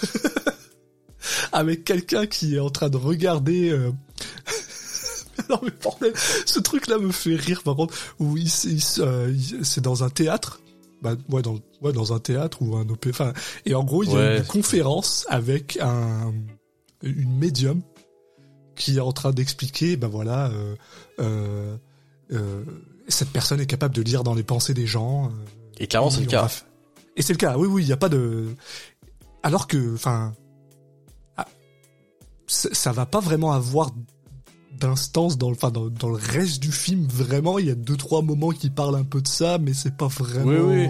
Non, mais c'est vrai que c'est marrant par contre. Le, le concept est assez intéressant de d'avoir un, En fait, t'as l'impression qu'il y a un, un tueur de film un peu classique qui d'un coup se retrouve projeté dans un film fantastique et il dit ah ouais bah du coup je veux me faire découvrir tout de suite vu qu'il y a des médiums et les gens ils sont capables de. Il y a un peu ce truc là et je trouve c'est marrant quoi. Bon avec et, les personnages. et donc, et, et en gros, euh, comme tu dis, voilà, elle va peut-être se faire découvrir puisque ce médium, euh, un peu genre, euh, se rend compte que dans la salle, bah, il y a une personne qui a l'air d'avoir euh, des, des, des, des pensées un peu euh, euh, meurtrières, euh, violentes, machin. Et là, on voit une personne qui se lève et qui se barre parce que bon, bon, bah oui, ça a l'air. Enfin, on et là, on voit a droit, personnes. justement. Cette personne on le fait en vue à première personne. Voilà, voilà. On, le est sur un film de d'Argento. on- un film de Dario Argento. On voit voilà première personne et cette personne donc va dans les toilettes et euh, tue quelqu'un dans les toilettes quoi. Enfin, c'est incroyable. Et vu que c'est un film d'Argento, de Argento, on sait aussi que la première femme que tu vois dans un film d'Argento, elle va mourir. Toujours. C'est euh. C'est le concept. On te montre la- une femme, elle meurt, des fois. et ensuite on te la femme qu'on te montre après sera le personnage principal. Oui, parce qu'en général, tu suis un peu cette personne-là. Parce que voilà, donc en gros, on suit, on suit euh, Elga, qui est donc, pardon, la, la, la Médium, médium, qui rentre chez elle. Et puis là, on sait pas pourquoi, on, on change un petit peu de perspective et on tombe avec euh, David Hemmings qui joue Marcus Daly, donc qui est dans la rue en train de parler à un mec qui est complètement torché sur le bord d'une euh, d'une d'une- fontaine et tout ce qu'ils parlent c'est de musique. Ils sont genre ah oui mais toi t'es un musicien de bar et toi t'es un musicien de de euh, de symphonie, Bourgeoisie. toi tu crées des symphonies et tout. Enfin bref, euh, en gros on te présente euh, deux personnages. Enfin, Oui, bah, en fait, il, il important. lui dit, euh, nous sommes de deux classes sociales différentes. Enfin, moi, voilà, je suis le, ouais, ouais. celui qui, moi, je, je joue de la musique pour, euh, pour euh, me payer Pour à manger, et toi, tu, Voilà. tu joues de la musique pour l'art. Voilà. Et Mais c'est c'est C'est marrant, mais ça sert à rien globalement. Ouais. Mais c'est c'est assez drôle parce que je trouve que ça quand même mine de rien ça présente quand même bien assez assez bien les deux personnages en fait. Oui, Euh, oui, oui, bien sûr. Et surtout et surtout c'est c'est alors je dirais tu vois comme je suis d'accord comme je l'ai dit plus tôt il y a des scènes qui sont qui donnent qui, que je trouve qui est là et et, et long élongissent le film Ouais, qui rendent le, film film. plus long, voilà. Euh, mais par contre, cette scène-là, je trouve que elle Oui. est, elle est chiante, mais pour une raison. C'est-à-dire que Non, voilà, mais elle est tu commences, trop- t'es genre putain, mais tu tu- tu- tu- t'en as un peu rien à foutre, quoi. Et ok. Sauf qu'au même moment, il y a quelqu'un qui s'introduit chez euh, chez Elga et euh, qui ben qui l'assassine de manière assez euh, graphique avec une musique exceptionnelle une fois de plus. Et il s'avère que c'est pas très très loin de là où les deux personnages se trouvent et donc Marcus Daly voit euh, la donc euh, la médium se faire assassiner euh, pratiquement sous sous ses yeux parce que en gros elle est au troisième étage euh, elle se fait assassiner comme j'ai dit plus tôt en, en se faisant euh, smasher sa tête contre sa vitre euh, après qu'elle a été pétée en gros plutôt graphique je dirais pour l'époque on est en 1975 euh, comme on l'a dit, on le rappelle, hein, c'est c'est un peu les mêmes années que que Halloween et tout ça. Il faut reconnaître que même ces films-là, ils vont pas forcément aussi loin dans on essaye de faire des choses super graphiques. Quoi. Même si on l'a dit aussi, des fois ça ressemble un peu à rien, mais faut reconnaître que Argento essaye de pousser le- l'enveloppe. quoi. Et donc Marcus se retrouve embarqué là-bas dedans parce que euh, il, arrive euh, dans dans la comment on appelle ça dans l'immeuble et il essaye de trouver euh, qui bah, qui a assassiné Elga quoi. Et là on arrive justement à un point qui moi me fait rire avec la police. Qui, qui me fait rire avec la police, on t'en disait plutôt que, que les policiers sont vraiment cons là, c'est que euh, Marcus il a rien à foutre ici hein. Ah oui, alors, c'est le gars qui appelle la police. Et personne ne le considère comme un personne ne le considère comme un suspect quoi. Ouais. Ça, bon, à la rigueur, euh, ici, c'est un petit, un peu évoqué, mais euh, pas plus que justement dans le film, je trouve c'est un peu évoqué ça. Par contre, il y a un truc qui est très drôle, c'est que euh, n'importe qui qui n'est pas de la police peut euh, Peut peut aller enquêter, peut. Alors, dans celui-là, ça se voit un peu moins sur le côté. euh, la, la police lui. il- En fait, dans les autres films, souvent, la police carrément demande de l'aide au, au Ouais. mec, euh, au personnage principal. Là, c'est un peu moins le cas dans celui-là, mais par contre, euh, tu sais, quand ils vont aller poser des questions à, des, des des gens qu'on vu euh, ou des choses comme ça, les, les gens répondent comme si. euh, comme si tout le monde a le droit de mener sa propre enquête, donc c'est assez. Tu, tu sais à quoi ça me fait penser? Ça me fait penser un peu à, à la manière dont H.P. Lovecraft écrit. Parce que tu sais, dans, dans les dans les trucs de H.P. Lovecraft, à partir du moment où t'as une personne qui est une une autorité dans un sujet, tu sais, un Mm. docteur, un un, Oui. eh ben ils ont le droit de faire tout ce qu'ils veulent. Tu sais, ils ont le droit d'arriver dans une et lui c'est pareil parce que monsieur est un maestro de la musique. Très bien. Bah apparemment c'est suffisant pour être ok dans une dans une enquête. oui, oui, oui. Après, euh, c'est un peu moins cohérent dans une époque plus récente qu'à une autre époque où quelqu'un de, de de la haute entre guillemets euh, Oui. avait tout de suite un ascendant sur les autres. Mais bon, En- après en ça fait partie du, aussi en plus, je pense que c'est c'est très c'est très culturel ça aussi. ça fait partie du truc aussi. Donc euh, Voilà. ça fait partie de ces, ces quelques éléments. Il faut euh, il y a la suspension d'incrédulité qui prend le, le relais et puis puis voilà quoi. Enfin bref, là on va rencontrer plusieurs personnages dont euh, Daria Nicolodi qui est quand même plutôt cool je trouve. euh, Ouais. Comme qui, ouais. qui elle aussi est un c'est un reporter. Et donc Oui. ça veut dire qu'elle a le droit d'être là euh, de et, et d'enquêter presque. Ouais, mais là, il, il, il, il se, il se pointe pas trop sur des, des scènes de meurtre quand même, comparé à d'autres Ouais, films. ouais. Mais oui, oui. euh, Donc c'est un un peu de ça. drôle quoi.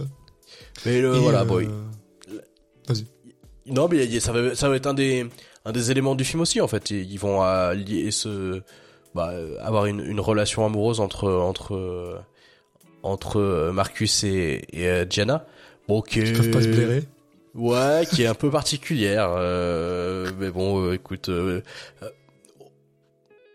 ils ont des échanges de, de, dans les dialogues qui sont un peu fun quand même au final. Oui, oui, grâce, à, grâce à ça. Mais, c'est vrai que vraiment rire.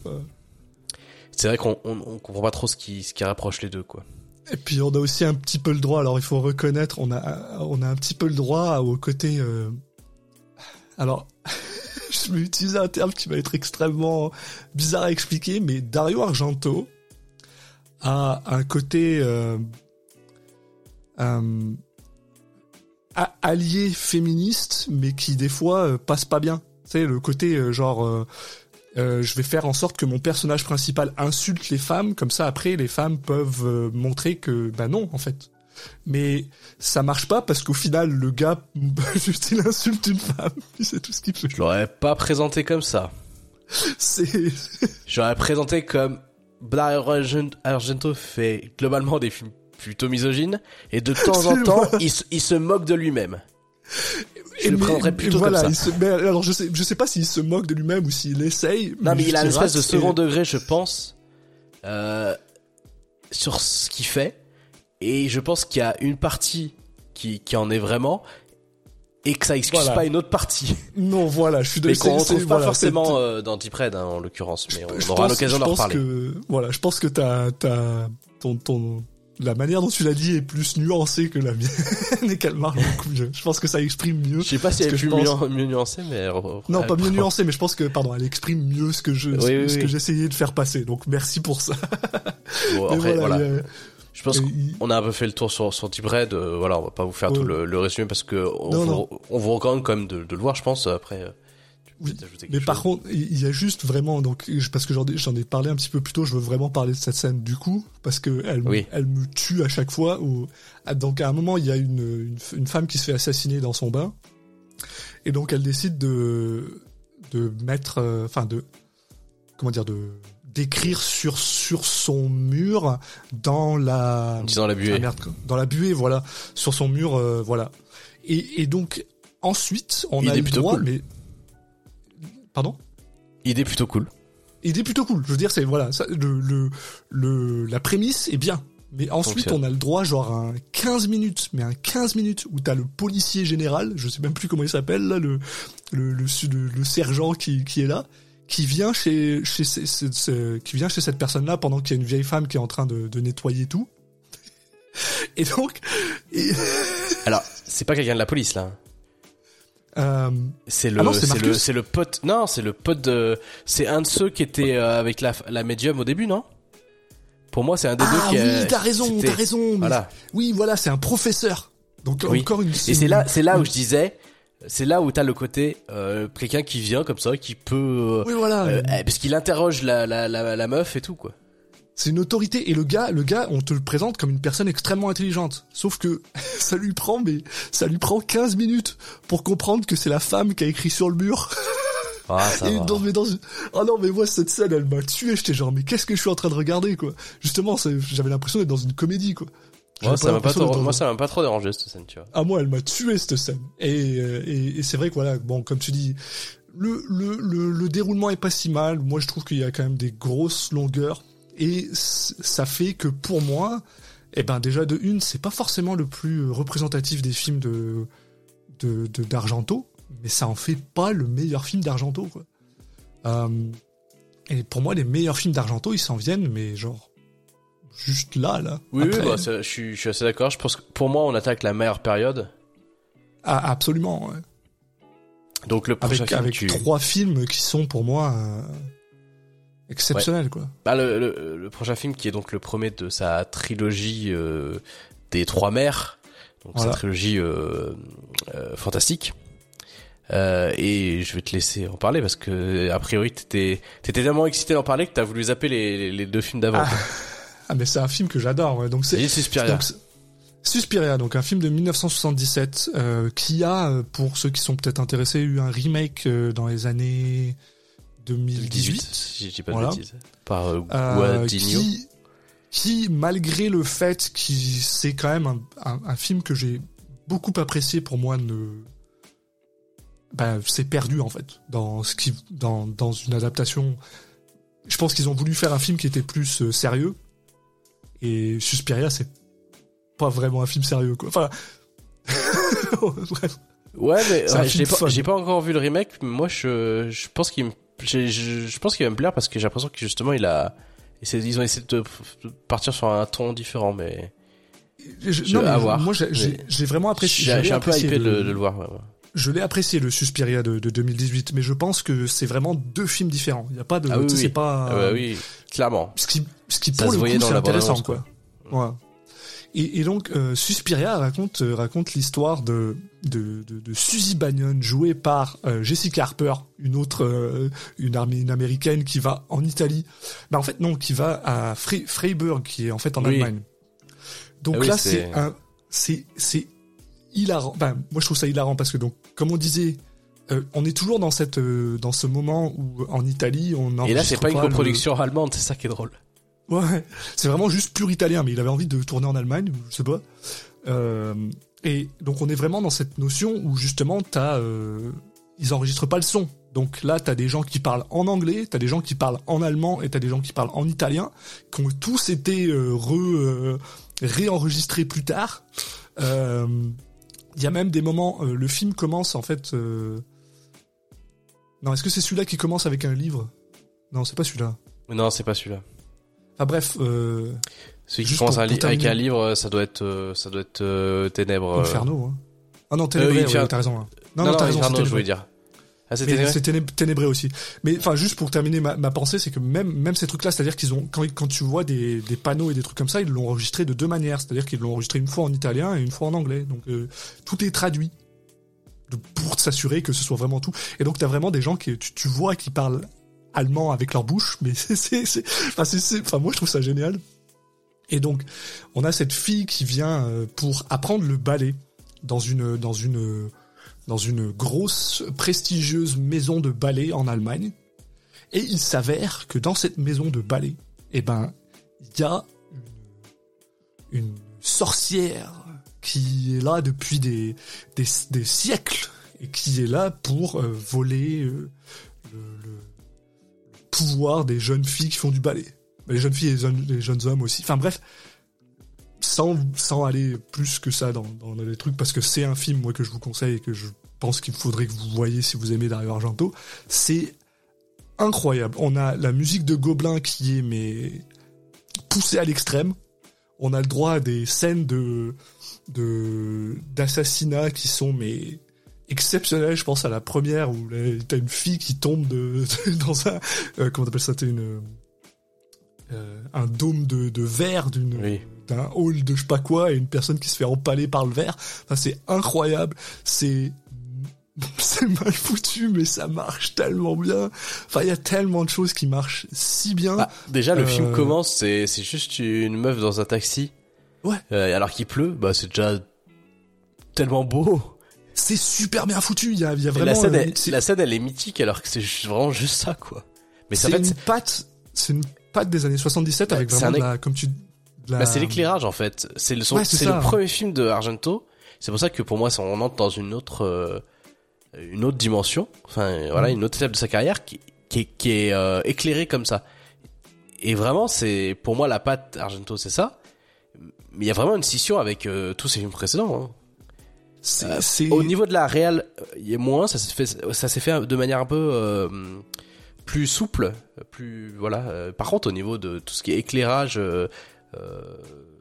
photographie, etc. Ouais, c'est celui-là, il marque un, il marque une vraie différence. Ouais puis ce que je trouve exceptionnel avec justement cette, cette, cette, ces, ces lumières et ces trucs comme ça, c'est que c'est, on a un peu l'impression que justement que la boucle est bouclée, c'est-à-dire que on a quelqu'un qui a inspiré John Carpenter, qui lui aussi est une personne qui aime jouer avec ce genre de lumière là, et on dirait que ça a presque inspiré euh, euh, bah, Argento à faire autre chose, quoi. Enfin, et, c'est formidable, et c'est vraiment son premier vrai film. alors, on l'a dit dans Deep Red, il y a, y a cette histoire de médium, mais au final, ça va pas forcément super loin. Euh, mais là, c'est vraiment, euh, c'est vraiment surnaturel dès le départ. Et mais c'est surnaturel. Il essaye quand même de ramener tout ce qu'il sait faire du giallo dans ce truc-là, quoi. Oui. En fait, c'est euh, c'est surnaturel, mais c'est euh, c'est mystérieux en fait. globalement, le, on t'explique le scénario à la toute fin et tu t'en fous un peu. Enfin, c'est pas important. Oui.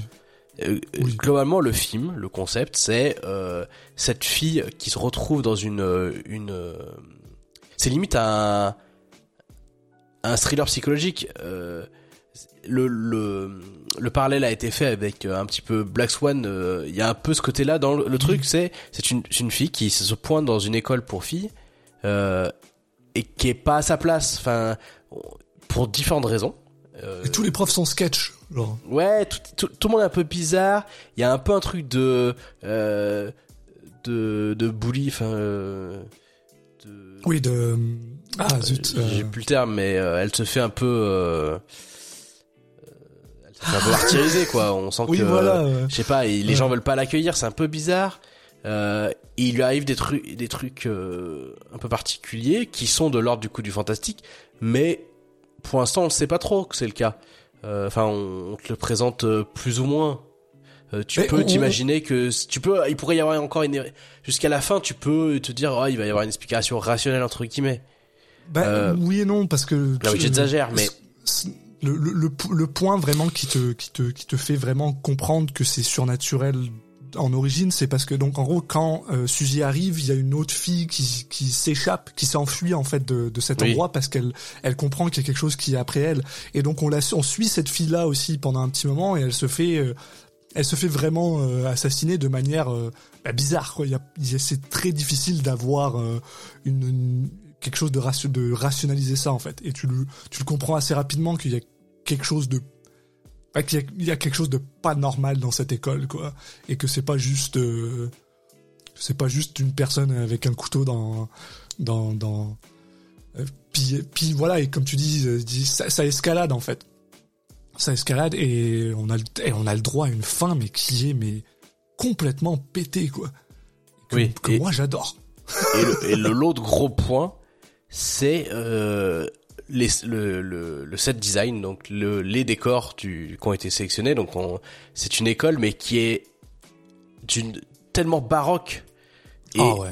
il y, a un- il y a un côté très Shining, pour ceux qui ont vu Shining. hein. Bien sûr, Shining Mhm. qui est plus récent que Suspiria, donc... Euh, euh, je sais pas à quel point ça a pu être une inspiration, mais mais si vous avez vu Shining, il y a des chances que vous l'ayez vu euh, et que vous, et que vous avez pas vu Suspiria, ça peut vous donner un indice sur le côté, euh, bah voilà, des des euh, des choses au mur ou au sol qui vont être de, de cet ordre-là, là, du de, du, du symbole et du de trucs très gros, très euh, euh, vieillot, mais pas que. C'est pas, c'est plus que vieillot là. C'est vraiment, c'est c'est extrême, c'est excessif. ouais, ouais. Mais en même temps, du coup, ça crée des des, des, des scènes euh, vraiment folles visuellement et surtout, ça crée une variété. En fait, chaque pièce a été designée par une personne différente. Enfin, tu sais, c'est- il y a un peu ce côté-là. ouais Et, c'est et c'est- notamment, c'est vrai que ça arrive aussi sur la fin où il y a des. Tu, en fait, il y a un peu un côté aussi euh, Alice au pays des merveilles à certains moments. Où quand elle passe d'une Oui. pièce à l'autre, où tu te dis mais en fait, ça, elle passe pas d'une pièce à l'autre, elle passe d'un univers à l'autre. Et là, très- les, les mecs se sont fait plaisir, quoi. T'as vraiment, en plus, je pense que t'as vraiment raison sur la signalétique, puisque justement, elle commence pratiquement au, au quatrième étage, puis elle descend, elle descend, elle descend, et, et, et, et c'est vrai que t'as raison, cette, cette, cette maison, parce qu'en plus on t'explique que voilà, c'est une maison qui a genre 300 ans, que t'as vraiment l'impression que c'est des gens justement, ils ont, ils ont, eh ben ils avaient des fondations, puis ils ont rajouté quelque chose, puis ils ont, ils ont, ils ont rajouté une pièce, puis là il y a cette personne qui est arrivée, elle a tout changé, puis enfin, c'est, Et puis, c'est ça participe clairement à l'angoisse du film, quoi. Exactement. Et puis, et puis, sincèrement, c'est, il y a des trucs qui arrivent dans ce, film qui, moi, me, même si c'est pas forcément visuellement bien foutu, parce qu'une fois de plus, les effets spéciaux sont, sont pas dégueulasses, mais euh, bon, c'est un peu vieillot maintenant. Mais il y a des moments, moi, qui me, qui, me font stresser. Enfin, je pense au, au, au, euh, aux maggots, là, au, Oui, au, au, au vert. Au vert, euh, ça, me- ça, me- ça, ce truc me fait stresser. Et puis après, ils te sortent une vieille explication de merde, puis t'es genre, ouais, non, Oui. c'était pas ça, quoi. Enfin, je... Mais voilà, tu pourrais, il pourrait, euh, ça dépend ce que vous aimez dans un film. Euh, un des défauts qu'on pourrait reprocher à Argento, c'est, il y a certains films qui peuvent ressembler à une succession de scènes visuellement très impressionnantes, mais Ouais. euh, qui, un peu comme si on faisait un film euh, sketch et qu'on n'arrivait pas trop à créer le lien entre entre les, les différentes scènes. Alors quand c'est très réussi, ce lien se crée et quand c'est moins réussi, des fois il est, il, y est pas trop. Euh, on pourrait reprocher ça. Euh, J'avoue que moi, ça me dérange pas trop et je me laisse emporter. Euh, en soi, le l'histoire, euh, le mystère derrière, elle, tu pourrais dire qu'il est un peu concon, quoi. Enfin, je veux dire, mhm. si, si c'est vraiment, si c'est la cohérence et, et, et ça qui va t'intéresser, bah voilà, euh, tu vas forcément euh, être un peu déçu, mais en fait, euh, tu vas pour une expérience euh, sensorielle, quoi, quand tu regardes Suspiria, et, et en fait, tu passes ton temps entre chaque plan à, à découvrir de nouveaux endroits. T'as vraiment l'impression d'être, de découvrir en même temps qu'elle, en fait, qui, qui vient d'arriver dans ce truc, et tu, passes ton temps à ouvrir la bouche en grand en disant, waouh, qu'est-ce qui se passe? C'est, c'est incroyable visuellement là. Je, en fait, t'es tout le temps surpris. Puis il y a, il y a, y a, tu sais, il y a, il y a, y a beaucoup de films, je trouve, où c'est extrêmement difficile de se remettre dans la, c'est dans, dans, dans l'époque à laquelle ça a apparu. Mais à chaque fois que je vois Suspiria, j'arrête pas de me dire, mais bordel, t'imagines, t'es en 77, tu vas au cinéma, et c'est ça que tu regardes. J'ose pas imaginer le truc, quoi. J'ose pas imaginer à quel point ça doit, ça a dû, ça a dû mettre des claques à des gens. Ça devait être impressionnant. Puis le simple fait que même maintenant, moi je trouve certains certains trucs sont visuellement incroyables quoi. Cette ah ville en Allemagne où t'as l'impression que y a que du rouge de partout, que la lumière elle est rouge partout, c'est enfin c'est c'est impressionnant. Oui, c'est pareil, c'est la, lumière n'est pas naturelle. Voilà. Bon, euh, je pense que c'est c'est c'est pas très compliqué de comprendre que j'aime vraiment beaucoup Suspiria, mais même là, je dirais que pour moi c'est pas c'est pas mon Dario Argento préféré, c'est le, c'est le second. Euh, Moi, ça sera celui-là. Il est un peu plus loin. Ouais, ok, d'accord. Toi, c'est ton, c'est ton préféré. Euh, on va, on va ensuite parler bah, d'Inferno, qui est en fait le deuxième euh, dans la, dans la trilogie de des, des mères. Je sais pas comment. Trois mères, ouais. Oui, ouais, des trois mères. Mais avant, je voudrais juste faire une petite, euh, une petite euh, euh, tangente. On en a déjà parlé plus tôt, mais c'est dans en 1978, il y a quelque chose qui est quand même assez impressionnant. Comme j'ai expliqué plus tôt, Dario Argento importe en Europe Dawn of the Dead, qui est euh, le film proto-zombie de euh, George Romero, qui est un culte, un culte classique, mais, il le fait d'une manière extrêmement intéressante, puisqu'en fait il réédite tout le film. Au point où c'est maintenant connu comme le, le cut européen de Dawn of the Dead, et c'est super intéressant parce que souvent quand les gens font ça, tout le monde déteste ça le truc, mais par contre, euh, Dawn of the Dead cut de Dario Argento avec de la musique de Gobelin, bien sûr, est reconnu comme un cut viable de Dawn of the Dead. C'est-à-dire qu'il y a des gens out qui considèrent comme c'est juste deux films différents, puis c'est tout. Et c'est incroyable. Euh, et si jamais vous savez, vous, pas à décider entre quelle version regarder, regardez les deux parce que c'est, enfin, c'est pas le même film. Et c'est fou. Enfin, moi, j'adore. Enfin, bref. Voilà, c'était ma petite tangente. Et je vais te laisser parler d'Inferno un peu parce que je fais que, je fais que parler. euh... Ouais, bah, Inferno, du coup, euh, la suite, entre guillemets, de, de Superior, en vrai, c'est, bon, c'est, il y a, y a des thèmes communs. En fait, l'idée, c'est que, euh, on va à chaque fois être dans, à trois endroits différents qui ont été, euh, euh chacun, euh, sous l'égide d'une sorcière différente qui sont les trois qui représentent à L3 les trois mères. Hein.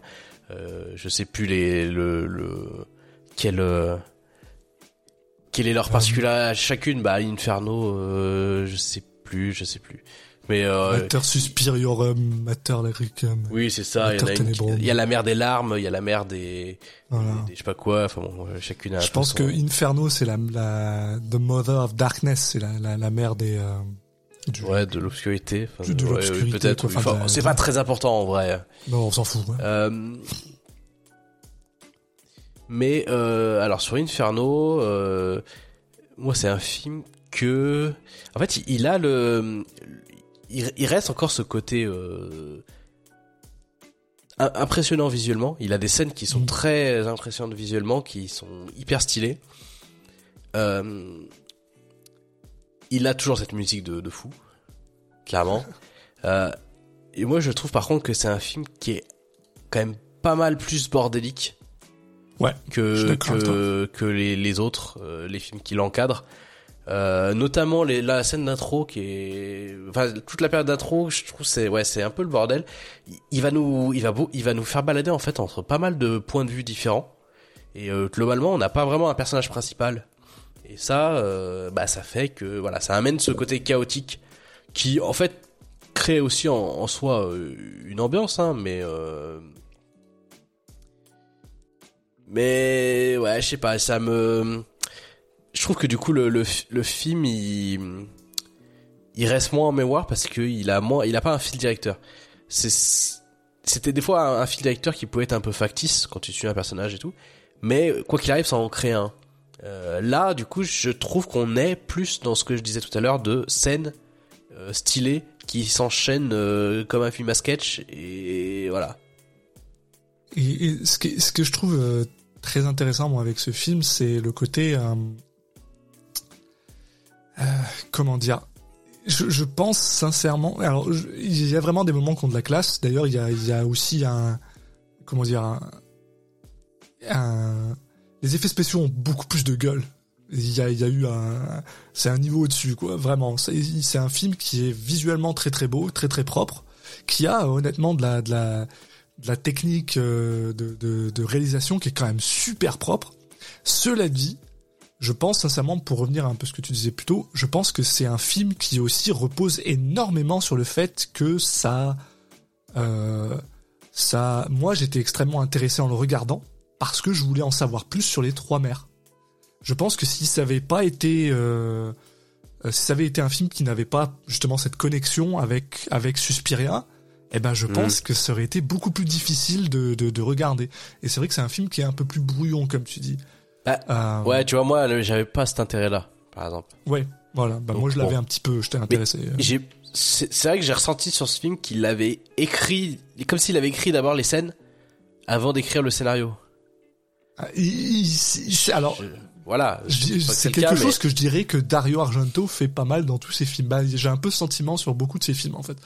Où t'as l'impression qu'il a écrit euh, ses scènes et après il essaye de les, euh, de les, joindre, ouais. de trouver un et, mais, alors par contre, euh, ce que, un truc qui moi m'a fait rire pour une fois, c'est-à-dire que donc euh, c'est un film qui lui cette fois se passe à New York. Euh, donc il y a vraiment c'est dans un immeuble à New York. donc il y a vraiment ce côté très euh, visuel. Et c'est très très drôle puisque en fait c'est c'est euh, une femme qui vit dans cet immeuble là qui pense qu'en fait il y a une sorcière dans son immeuble qui appelle son frère qui est un artiste en Italie. Donc c'est un Américain en Italie qui revient à New York. c'est un bordel. Alors, alors que c'est un peu dommage. Pour une fois, ça aurait été drôle que ce soit justement un Italien qui vienne à New York. ça, aurait, ça, aurait, pu être sympa de, de, de, de changer le, le truc. Mais bon. Donc, pas inintéressant, mais c'est vrai que c'est un film qui est peut-être un peu plus oubliable que ces autres films. Ah, en fait, c'est un film qui est un qui a un, vrai plaisir quand même de visionnage, euh, qui a des scènes qui vont rester en tête, mais euh, si on s'attarde et qu'on dit oh vas-y on va on va euh, le noter entre guillemets de manière euh, hyper objective et tout, je pense voilà va prendre un peu de, plomb dans l'aile quoi. Puis c'est aussi un film je pense qui qui bénéficie beaucoup du du nom de Dario Argento tu vois. C'est ah, c'est un film de Dario Argento. Je pense que si quelqu'un d'autre avait réalisé ce on en parlerait peut-être beaucoup moins. Je suis pas forcément d'accord, mais euh, peut-être dans le côté euh, qu'on lui excuse ses défauts. Ouais, non mais oui voilà. mais il y, a quand même des des fulgurances artistiques que n'importe qui aurait fait ça, on aurait dit oula. oui, je pense. C'est intéressant que mais, mais oui, t'as raison. Peut-être qu'on on, en excuse plus parce que c'est Dario Argento. T'as raison, c'est peut-être, c'est peut-être ça. Et donc là, oui. 82 et 85, on a pour moi back à back, donc ces deux prochains films qui sont pour moi le meilleur et le pire film de Dario Argento. Donc le premier c'est Ténébra, Ténébra, Ténébrae, Ténébrae. Ah oui oui non non je et je je, je garde ces mots là.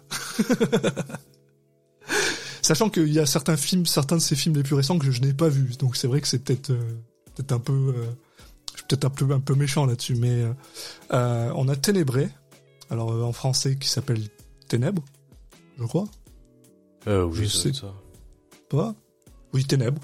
Oui, oui, euh, qui pour moi est, je dirais, le meilleur des films de Dario Argento parce que pour moi, Ténèbres, c'est le si tu si tu si tu devais montrer à quelqu'un, si tu si tu devais dire à quelqu'un, euh, tiens, je te montre un film, c'est un giallo, puis c'est ça un giallo, puis c'est rien d'autre, Ténèbres. Ténèbres, c'est un giallo 100% début fin avec euh, une dose de euh, comment dirais-je self-critique euh, plutôt assez importante. On t'en parlait plutôt de par rapport à, à sa- Ouais. sa, sa misogynie. Tu Ouais, tu ouais. n'as pas l'air d'avoir le même. Bah, pour moi, je suis d'accord que si on te dit ça, c'est le le giallo. Ok. Par contre, pour moi, on peut pas te montrer ça en disant c'est le meilleur giallo. C'est c'est là où. Mais, alors attention, j'aime beaucoup le film en vrai. hein. Mais euh, y- donc on a euh, bah, juste pour dire donc c'est euh, le, le le concept est euh, un peu enfin c'est pas la première fois qu'il y a ça dans un dans un film mais ça marche bien c'est un écrivain américain évidemment qui est à Rome euh, pour une euh, pour des dédicaces euh, interviews etc et en fait c'est qu'un écrivain qui écrit euh, des histoires de des policiers et il y a là quelqu'un là qui va tuer des gens en, en tuant comme dans son dans son livre Voilà. et lui il décide d'enquêter de pas partir parce que fuck it c'est comme ça euh, Et puis il trouve ça intéressant. Il est, il est intrigué quoi. oui Et- Voilà. d'ailleurs le personnage principal là je trouve que j'aime je l'aime assez bien enfin genre là, dans l'interprétation Euh, mais, bien, ouais, mais effectivement, je vois. C'est le, c'est le film où Argento se fait des, fait des clingers et des critiques entre guillemets, euh, parce que Ouais. ça commence où euh, il y a des journalistes, enfin il y a une, une journaliste qui va, qui va interviewer donc ce- cet auteur en lui disant euh, ah euh, euh, c'est toujours des femmes qui meurent dans vos livres, euh, est-ce que vous êtes pas un peu misogyne Euh, Là où tu te dis oui bah alors, Dario t'es gentil, mais euh, on a compris ton, ton clin d'œil appuyé. Et, et euh, sachant que tout le reste du film, c'est Dario Argento qui filme des femmes à poil. Bon, euh, ça suffit. ça- C'est c'est pas en nous disant, euh, en nous faisant un pseudo discours. euh, regardez, euh, j'ai, je peux me moquer de moi, de mon personnage au début, que ça en fait pas un film. euh, Enfin, C'est- C'est que ça en fait pas euh, quelque chose quand même d'un peu problématique à plein de moments, quoi. Tu, tu- on, on le sait que tu vas t'indulger, Dario. On sait. Enfin, Et- admets-le. Enfin, arrête de. Arrête de- moi ça, ça me fait pen- ça me fait penser à à tous ces films de à ces films de super-héros qui se moquent des schémas classiques de films mais qui le reproduisent dans leurs films. Ouais, ouais, ouais. Et tu dis mais Ouais. oh, tu t'es moqué. Ah regardez euh, dans les films de super-héros, il y a toujours un moment où il se passe ça et voilà. Oui, mais tu viens de le faire donc c'est pas parce que tu t'es dit regardez, je sais ce que je fais que ce que tu fais est bien. Enfin bon. Je, je sais pas, à un moment, juste, juste, admets-le que t'aimes ça, les, les, les femmes nues. C'est pas. euh, Parce que globalement, c'est un. euh, Je pense autant le dire maintenant. euh, Il y a une, il y a une espèce de courbe dans la carrière de Dario Argento qui euh, est euh, une ligne droite où plus il vieillit et plus il y a de seins à la seconde dans ses dans ses films. Et après, je, je Ténèbres du coup n'est pas le pire vu que c'est pas son plus non, récent. non, non. Mais il y a vraiment une tendance. Plus ça avance et Plus- voilà. Oui. Et puis. euh, Et on en reparlera et, euh, euh, pour on en reparlera. films, euh, Voilà. Et il Euh, traite des- toutes ces actrices de la même Voilà, manière. on en reparlera. Pas de. mais euh, mais sinon c'est un film que non non c'est un film que j'ai quand même beaucoup. Euh, je pense que c'est le film qui est le où la musique est la plus la Incroyable. plus funky quoi. c'est c'est ma c'est bien sincèrement ma ma je pense ma soundtrack de de Gobelin préférée de Claudio Sim- Simonetti exactement euh, qui est des personnes de Gobelin euh, qui parce que parce que c'est je sais pas c'est c'est c'est vraiment le l'essence même de ce que je disais plus tôt au moment où en fait il va te montrer un meurtre qui est extrêmement graphique mais à côté de ça il te met une musique où en fait tu presque tu Ouais. danses quoi. Euh, presque t'es genre ok allez on va voir ce qui va se passer. Et puis surtout c'est c'est c'est impressionnant c'est vraiment le côté par contre, par contre, ce que je vais dire, par contre, c'est que je trouve que c'est aussi le, le film peut-être où t'as un peu plus l'impression que, en gros, il est allé voir euh, le gars des Gobelins et leur a dit bon, je vais faire un film bientôt. Euh, j'ai besoin de cette musique.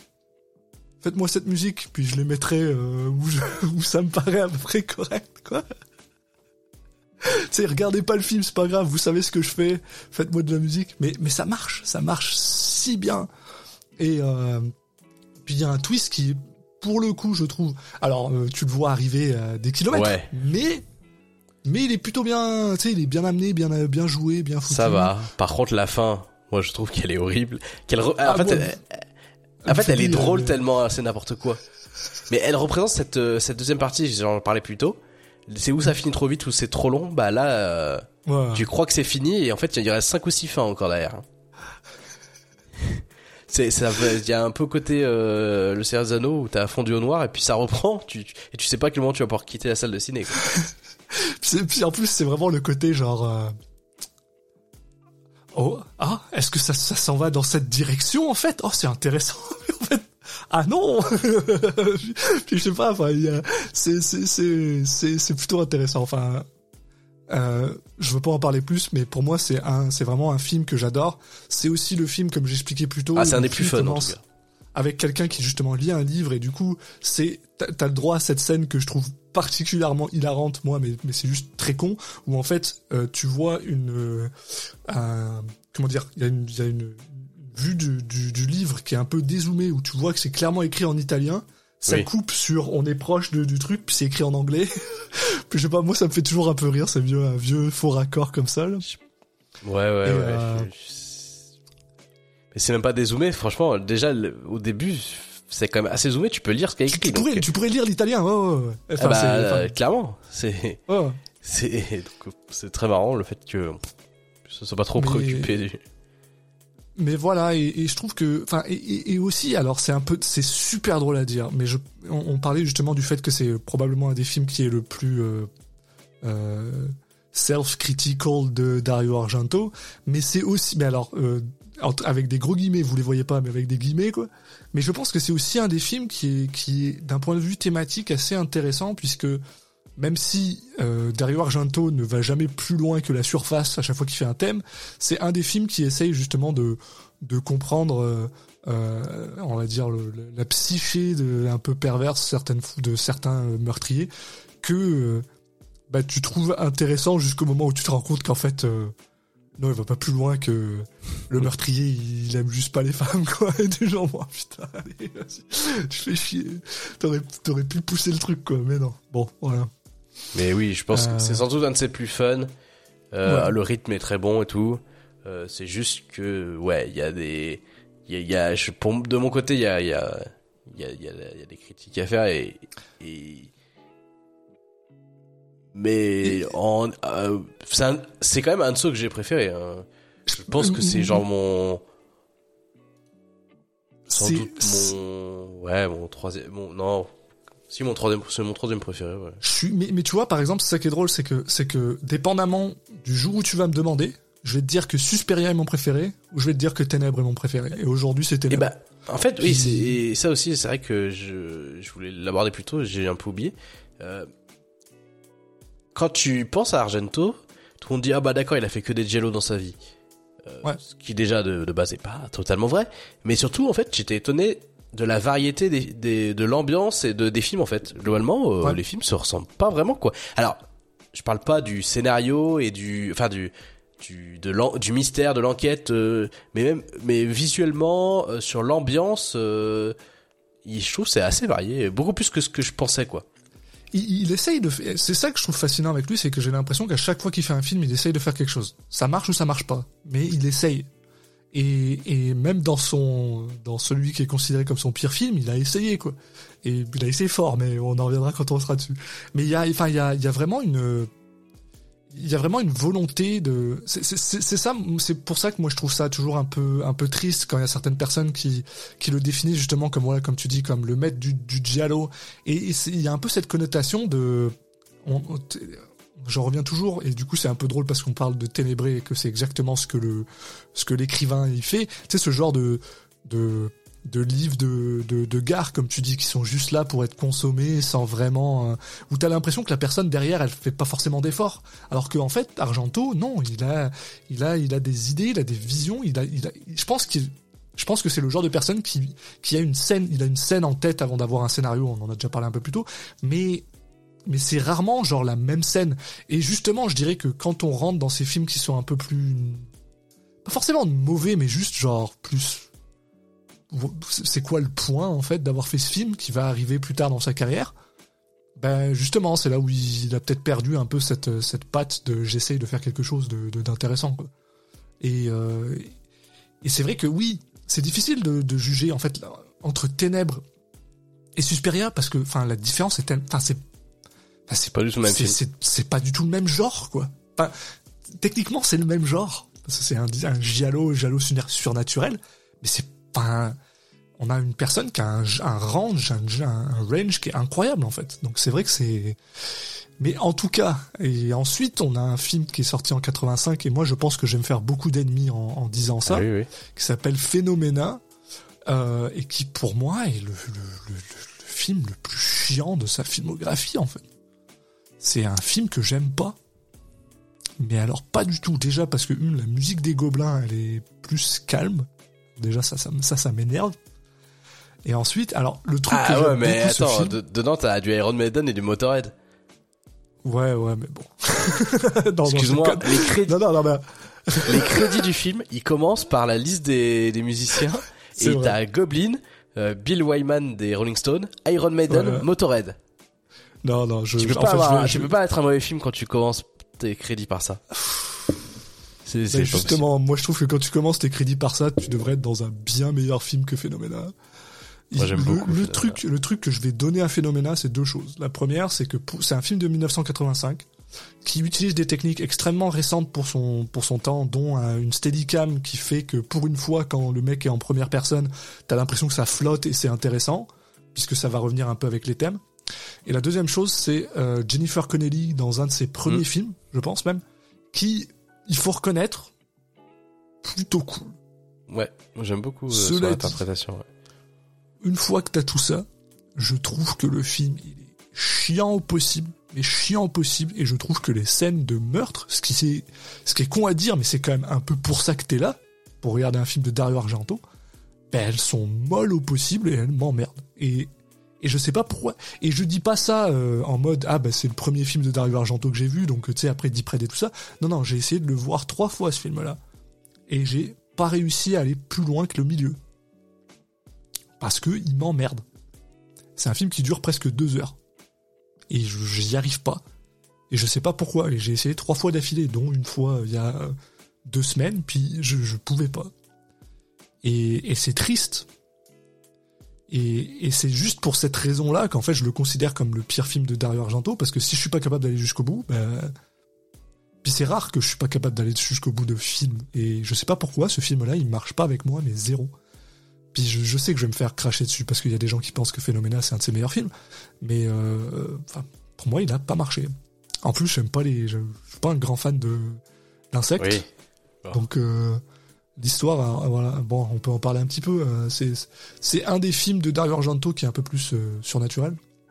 Oui, bah là il y a pas de doute sur le fait qu'il soit surnaturel. Mais juste pour rebondir sur ce que tu disais. Je parle, je parle. non non mais avant d'attaquer, moi c'est un film que j'aime beaucoup et en fait, euh, sur l'histoire de meurtre, par contre, je peux être d'accord, mais en fait, c'est clairement pas un. Pour moi, il est encore une fois, c'est il est très différent de ses autres films. Et c'est pas du tout un giallo. Enfin, c'est pas un giallo. Globalement, je trouve que c'est pas un giallo. Euh, enfin, il y a plein d'éléments de. Il, y a des éléments de giallo, mais je veux dire, dans l'ambiance, je me retrouve pas. Et notamment, tu vois, par exemple, euh, il y a pas de. Enfin, je sais pas, le, le twist de fin, il y a pas vraiment de. C'est pas pareil, quoi il n'y a pas euh, il n'y a pas des caractéristiques qu'on retrouve euh, qu'on retrouvait dans beaucoup des films dont on parlait avant donc je trouve qu'il est assez différent dans sa dans son ambiance et dans la construction de, de l'intrigue et tout donc euh, du coup bah c'est cool je trouve effectivement moi je trouve Jennifer Connelly très bien en, en lead et d'ailleurs d'où c'est son premier film ton premier film en, tant qu'actrice principale enfin genre elle était dans il était une fois en Amérique avant mais c'est son problème. Enfin, comment, qu'est-ce qui a pu se passer pour que que ça soit ça? Ouais, Il y a Donald Italie. aussi de, il y a Donald Pleasance aussi dans le film. Je- fait toujours plaisir. j'aime- beaucoup Donald Pleasance et c'est une des raisons pour lesquelles je voulais. j'ai- essayé, j'ai vraiment forcé pour essayer de le, de regarder le film. J'y arrive. Non, je- réussi. Je trouve ça grave cool le côté euh, la fille qui, qui parle avec les, les insectes et il y a aucun doute et il y a un truc un peu je sais pas, il y a une, ça fait une, ça, l'ambiance qui s'en dégage, j'aime beaucoup et j'aime bien le, le fait au début euh, il t'explique que euh, tel insecte euh, quand selon la- la- les insectes qu'il y a sur un corps, ça te tu peux dater le, le meurtre Oui, et tout. oui. Je trouve c'est intéressant, enfin je sais pas, ça me met tout de suite dans une ambiance qui je sais pas, un peu pesante, qui, qui fonctionne bien. On retrouve le côté de d'une fille qui arrive dans un euh, un orphelinat slash euh, enfin je sais plus dans exactement une ce que école, c'est- ouais. dans une- oui, là c'est une école mais il y a ce truc là de où elle va dormir là-bas et c'est un truc avec que des filles et je sais pas l'ambiance elle est un peu bizarre quoi et elle Ouais. se fait euh, elle se fait martyriser euh, elle est elle est mise à part euh, voilà euh, et du coup euh, bah c'est pas évident pour elle quoi euh, je sais pas il y a tout ça qui qui fait que je trouve que l'ambiance est, est très réussie euh. Une chose que je je, suis d'accord. dirais, euh, je suis extrêmement fier parce qu'on a, on, on- on a un peu fait le, le, le truc là plutôt. Euh, à Phénoména est probablement un des films de Dario Argento. Il y a pas de femme à poil dedans. oui Ouais, donc pas de Jennifer Connelly quand elle avait 15 ans, s'il vous plaît, merci. Non, il y a quelques bien. moments où c'est un peu limite. Euh, Voilà. que J'ai eu un peu peur, mais Moi aussi, c'était c'était un des trucs où quand je l'ai revu, j'étais genre ouais mais ça, j'ai pas envie de voir ça, s'il vous plaît, merci. Ouais, Euh, il y a, y a quelques, y a quelques Voilà. où tu te dis oula, ça va être, c'est un peu transparent. Qu'est-ce que, ouais. qu'est-ce qu'il nous fait Mais bon, ça va. Au moins, Mais- au moins il y a ça pour les. Et ouais, il y a des scènes, les scènes avec les insectes. Moi, je trouve que il y a, il y a pas mal de scènes euh, qui sont sympas, quoi. Il y a une scène où elle maîtrise, elle contrôle les insectes, euh, ça, euh, qui est assez cool. Il y a un moment où elle se sert de l'insecte. En fait, en- elle se sert de l'insecte pour la guider jusqu'à un endroit. Enfin, bon, tu vois, je sais pas. Il y a des, il y a des idées. Je trouve que ça marche bien. Voilà. Je, moi, j'aime bien. le, le, le, le rythme a pas marché pour moi. Enfin moi c'est vraiment j'ai c'est- tout c'est tout ce que je veux pas voir d'un film de Dario Argento et du coup euh, je sais pas je j'y arrive pas c'est triste. Non mais je euh, et, et, sincèrement je pense pas que ce soit un film qui a pas de mérite. Euh, je pense qu'il y a des films qu'il a fait plus tard qui sont qui sont pires que ça en fait. Mais pour moi, c'est vraiment la différence entre un film qui est juste genre n'a pas de raison d'exister et un film qui en fait quand je le vois, bah presque il m'énerve quoi. Et malheureusement, je sais pas pourquoi ce film-là, il me j'ai envie de l'aimer en fait. J'ai envie, j'ai envie de l'aimer, mais on dirait que ce film me laisse pas le faire et ça me ça, ça m'enrage quoi. Donc c'est dommage. Puis là, justement, on va rentrer dans euh, ben, 1987-1990, et c'est un petit peu la période où, euh, en fait, il Bah, le prochain film, c'est- quoi. C'est Opéra, Ouais. euh, qui moi, Que j'ai pas est- vu, donc je peux pas dire. euh, qui ouais. je pense, moi, c'est celui-là que j'hésite entre avec. Enfin non, j'hésite pas. Mais c'est- pour moi, c'est son mon deuxième film préféré de lui derrière Suspiria. Ok, d'accord.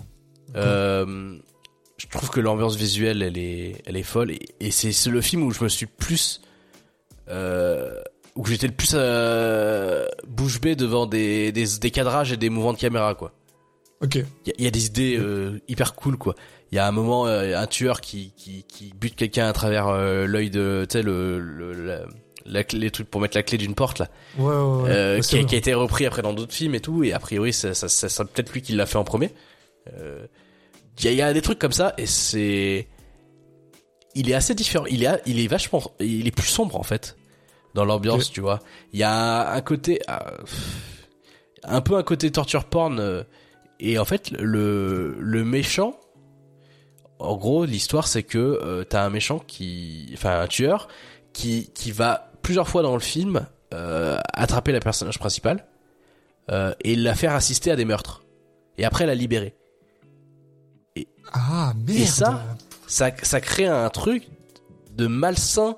Enfin, tu sens tu sens beaucoup plus le, le tueur malsain Ouais. vra- et ça te ça te fait un peu dresser les poils de ça quoi. Là où euh, sur ces présents films, t'en as beaucoup. C'est le tueur va être, euh, voilà, il va tuer de manière violente, mais il va pas jouer avec sa victime ou tu sais, il va juste tuer quoi. Et avec euh, bah, sur l'affiche, ça le représente donc. Cette affiche, je trouve qu'elle est hyper marquante. On dirait pas un film de Argento, on dirait un film, tu sais, un saut ou un ton genre quoi. Ouais, Euh, avec euh, voilà le tueur qui met des, des aiguilles pour pas que la, la, la- elle pu- elle puisse fermer les yeux et ne pas voir le meurtre. Enfin, c'est du coup ça. Il a une ambiance encore différente de, de tout de tous les autres films, beaucoup plus sombre, beaucoup plus euh, malsain. Tu te sens beaucoup plus mal à l'aise en, en le regardant. ouais. Euh, même Ah, je on les triste. les, les lumières, en fait, il y a pas de, de lumière funky. Il y a des moments, euh, ouais, puis il y a- il y, a aussi des moments un peu malsains de, ouais, bon, je vais pas tout dire non plus, mais de, enfin, le, le, le, le tueur laisse une impression beaucoup plus, euh, euh,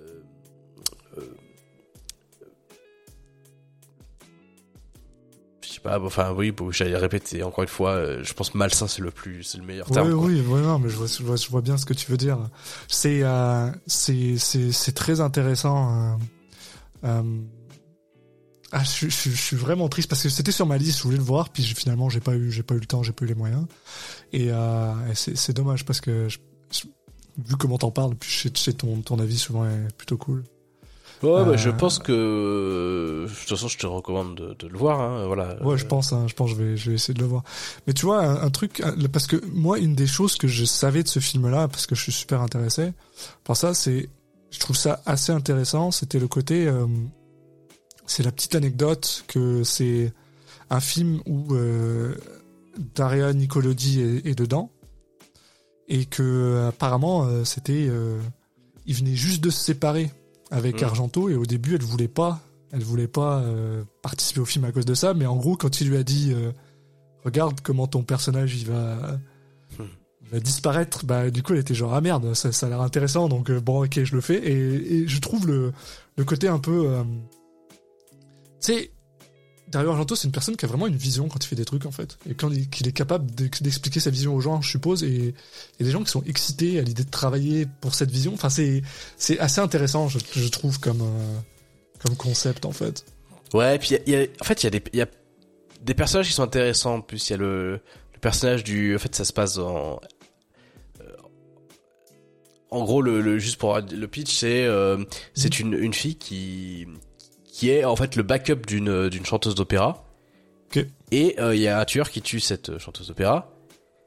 Et donc elle, elle se retrouve propulsée en tant que, bah, elle doit la remplacer quoi. Et ça commence avec le tueur qui l'appelle en lui disant, bah, tu, grâce à moi, tu vas, tu vas enfin pouvoir euh, devenir, devenir, voilà, une star quoi. C'est à partir de là le que fantôme de l'opéra. C'est à partir de là que se crée le, voilà, le, la, la relation un peu bizarre entre les deux. Et euh, il y a un, notamment donc le, celui qui dirige l'opéra, qui est un, qui est un, qui vient du cinéma d'horreur, je crois, et qui du coup, il est, tout le monde le taille parce que, enfin, tu sais, il se fait reprocher de de vouloir rajouter des trucs des, des, des trucs un peu bizarres dans un dans un truc très codifié et très classique et du coup bon voilà euh, il y a un peu une espèce de mise en abîme et tout enfin c'est marrant ce personnage là il est il est assez il est assez euh, assez marrant il est intéressant quoi Mm. Enfin, voilà c'est un film que j'aime beaucoup Je comprends, bah, je, je vais probablement juste aller le voir après. Peut-être que le ça, ça va le mettre premier dans ma liste, on sait pas, mais bon, c'est pas grave. Pour l'instant, je peux pas le juger là, donc tant pis. Ensuite, on a Euh, le droit à deux films qui sont assez intéressants pour la simple et bonne raison que c'est les deux seuls films que Dario Argento a tourné aux États-Unis, véritablement.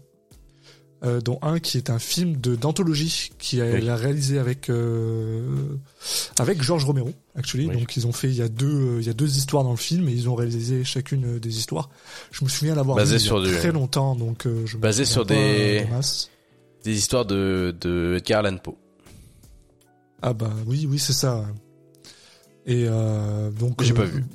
je, je, je l'ai vu je m'en souviens pas très bien donc je préfère pas trop en parler Trauma qui est son prochain film qui est en 1993 euh, qui est donc le deuxième film qu'il a réalisé et aussi le premier film qu'il a réalisé avec sa fille Asia Argento euh, qui joue une, une espèce de, enfin, pas une drogue addict, non, une, une personne qui a euh, des problèmes de, voilà, une, une anorexique. Euh, je trouve ça euh, extrêmement drôle avec des gros guillemets de, de se dire que le mec a peut-être genre il a regardé sa fille il a dit j'ai besoin d'une anorexique est-ce que tu veux jouer dans mon film? Puis enfin qu'est-ce que tu réponds à ça? J'ai besoin de quelqu'un qui est trop mince. Allez viens. Euh, ok c'est c'est bizarre comme concept. Euh, euh, alors c'est un giallo très très classique je dirais. Je, je sais pas si tu l'as vu. Non, je l'ai pas vu, je l'ai pas vu. C'est un giallo euh, très très classique euh, qui est et aussi alors très très amusant. Je pense qu'on est en train de rentrer justement dans la période où euh, ben, à cause qu'il est allé filmer aux États-Unis, maintenant il ses films Oui. sont tournés en anglais. C'est tout. Oui, avec beaucoup de- d'acteurs, enfin avec avec euh, un casting principalement américain, quoi. Voilà. Enfin, c'est le cas de Trauma en tout cas. Euh, cela dit, la chose qui est plutôt cool avec ce film, c'est que euh, bah, Paul Savini, Tom Savini, Paul Savini, Tom Savini, euh, qui est un une, une pointure dans le monde des effets spéciaux, euh, qui a fait entre autres les effets spéciaux dans Creepshow de George Romero, que j'adore, a aussi From the Still Down. Ouais. Massacre à la tronçonneuse 2. euh, oui, Dawn of the Dead aussi, on en parlait plus tôt, euh, a travaillé sur euh, justement euh, les effets spéciaux de, de, de Trauma, ce qui fait que ça rend quand même Trauma euh, qui, quand même, qui a quand même pas mal de la gueule par rapport à ses autres films, mais il faut reconnaître que par contre son film, le film est pas non plus incroyable. C'est pas le pire, c'est pas le meilleur, et malheureusement on rentre un petit peu dans cette Ouais, là dans on est cette, une période un peu compliquée. dans cette période qui justement va être c'est pas le pire c'est pas le meilleur heureusement il n'y a pas de il y a pas trop de surtout parce que c'est un film qui est tourné aux États-Unis euh, qui est produit par des Américains. Il n'y a pas trop de de de de, de femmes à poil. Et tant mieux parce que Asie est dedans enfin bref Ouais. oh, putain ça, on, on en reparlera ce qui, ouais, bah on peut le dire Ce qui pas, qui en ne- fait, hein. ce qui ne le dérangera pas a priori, ça c'est vrai que quand elle Alors- est plus âgée par contre on est on est d'accord Oui. c'est quand elle est plus âgée mais euh, ça le Mais pas. globalement, euh, c'est vrai que moi, euh, sur les, les films que j'ai, je sais pas lesquels t'as vu là dans cette période, moi je vais, je vais dire, euh, dans ce qui nous reste, et moi ce que j'ai vu, euh, c'est Mother of Tears, qui est le troisième de la trilogie euh, Oui. des, des mères. J'ai vu euh, Dracula, parce évidemment. obligé. et j'ai vu euh, Dark Glasses, donc trois films où il y a Asia Argento cool. dedans. voilà Euh, sachant qu'elle joue dans pratiquement tous ses films de toute façon à partir de là. Euh, lui explique, il explique que c'est à la fois pour son talent d'actrice et à la fois parce que euh, il voulait s'en servir pour. En fait, il documente un petit peu l'évolution de, de sa carrière en, en la centrant sur un film. Il y a un des deux des deux arguments que je veux bien croire et c'est pas le talent. Malheureusement, je- Ça, alors, il faut, il faut Alors j'ai rien contre elle, mais c'est vrai qu'elle m'a rarement impressionné. c'est pas la mais, euh, actrices. Au même titre que beaucoup de ses acteurs principaux. De toute façon, on l'a dit plutôt Oui, oui. que ça changerait. Euh, Mais euh, effectivement, dans les trois films en question, ouais, je crois que dans les trois qui- films en va- question, pour pour répondre à ta question, ça va aussi être pas mal les films que j'ai vus. Moi, j'ai aussi vu Sleepless. Euh, juste une seconde là-dessus, c'est un film de 2001 qui euh, vaut pas la peine. Voilà, c'est juste un film. euh, pff. C'est dommage, il y a Max von, von Sydow comme personnage principal, il joue très bien, mais il n'y a pas Asia Argento. il y a pas Asia Argento. Et du coup, dans les, effectivement, dans les trois films en question, euh, il y a une, il y a trois, à chaque fois une scène qui ne sert à rien et où, où il la filme nue. Et Alors, euh, actuellement, Non, il me semble que je crois dans que Dark deux des Glasses, trois. elle est. Oui, voilà. moi, c'est ça qui me fait rire. C'est parce que Dark, Dark Glasses, on va, on va parler là-dessus rapidement. C'est un film qui est sorti en 2022, en fait. C'est vraiment Oui. euh, son dernier film. dix ans après son précédent film. Voilà. Que j'ai eu la chance d'aller voir. euh, C'est Glasses, euh, non, c'est pas le cas. euh, que j'ai eu la chance d'aller voir au Festival Fantasia à Montréal, qui est un, un festival de films d'horreur pour ceux qui ne le savent pas. Et moi, j'étais extrêmement euh, excité parce que voilà, oh, enfin, un film de Dario Argento depuis euh, 13 ans, euh, pourquoi pas. Par contre, la seconde où j'ai su que Asia Argento était dedans, j'ai littéralement dit à ma partenaire, par contre, tu verras, Asia Argento, elle va se retrouver à poil à un moment, c'est obligé. Et euh, en fait, non, c'est le film où euh, justement c'est pas le cas. Donc euh, merci Dario de ne pas utiliser ta fille comme comme comme propre, je sais pas, mais voilà. Par contre, vous en faites pas. hein, les autres, les autres, elles, elles finissent à poil. Y a pas de souci. Oui, hein, oh, ça va. C'est pas, non, c'est pas le pire. C'est vraiment pas, pas le pire. pire, c'est pas le pire. Mais euh, d'ailleurs le, le film est, moi j'ai trouvé sympatoche. Je sais que toi Oui. tu as plus aimé que moi, mais euh, moi j'ai trouvé sympatoche. Mais j'ai l'impression qu'il a fait, un- en fait, il, pour moi, c'est un film que n'importe quel autre réalisateur aurait pu faire. C'est un peu le truc qui me dérange. C'est un peu le, suis- enfin je sais pas, il y a un côté. euh, j'ai l'impression de voir, euh, j'allais dire Grand Torino. Non, mais tu sais, les trucs, tu sais, les, les trucs où t'as un enfant et que du coup, il y a une espèce de relation entre, entre un enfant et, Oui, et oui, une oui. personne qui est un peu blessée, euh, qui, voilà, un peu inadaptée. Et je trouve ça, je reconnais pas forcément du Argento, quoi. À part En fait, m- quelques scènes qui sont cool. moi, j'aime, beaucoup ce film. J'ai vraiment adoré Dark Glasses. Je pense qu'une des raisons pour laquelle je l'ai vraiment aimé, c'est parce que je l'ai vu au cinéma avec des gens qui étaient extrêmement contents de voir du Argento. Donc forcément, il y a, il y a cette énergie qui vient. Euh, moi, je l'aime vraiment beaucoup parce que justement, il me rappelle, il me rappelle Ténèbres. Il me, il me rappelle à cette époque du Giallo qu'il était capable de faire. Aussi, je trouve un truc qui est super intéressant, c'est que pour une fois, son personnage principal n'est pas un professeur ou, ou, euh, quelqu'un qui est de là-haut, touche pas quoi, mais une personne qui est en fait bah, une, une prostituée, quoi. Donc, euh, Oui, mais qui va pas Euh, enquêter d'ailleurs. Enfin, qui va pas elle, enquêter, elle a qui essayer de survivre que. Voilà, qui elle veut elle veut rien entendre par rapport à ça. Et je trouve que le le le, le gimmick du film qui est super intéressant. Je le trouve super intéressant, qui est en fait cette femme se fait agresser dans la rue par quelqu'un et soudainement elle est aveugle en fait. Et donc elle commence à avoir peur de tout et, euh, et elle va être sauvée par un enfant justement qui va lui qui va l'aider et le les réapprendre à, à, vivre à vivre sa vie sans dans, sans la peur. Et au milieu de tout ça, il y a Asia Argento qui, je dirais, Dark Glasses est probablement le meilleur film de, de Asia Argento euh, parce qu'elle joue plutôt pas mal pour ce film-là. Et, euh, et voilà, et c'est euh, une fois de plus euh, un film qui a de la musique euh, qui fait aucun sens avec du heavy metal quand il y a des gens qui sont assassinés. Enfin, enfin, je veux dire, gros, gros, gros fun en fait pour un film qui euh, Enfin, moi, j'y attendais rien pratiquement. Enfin, j'étais excité pour Dario Argento, mais bon, Dario Argento, pour moi, il avait, il avait tout perdu, quoi. Et au final, ce truc a pratiquement, euh, il est pratiquement troisième dans ma liste, quoi. Euh, Ouais, en fait, moi, j'ai quatrième, mais le troisième, je pense que les gens vont pas m'aimer pour euh, pour le troisième. Euh... Ouais, je pense qu'il y a des scènes qui sont bien, mais en fait, le.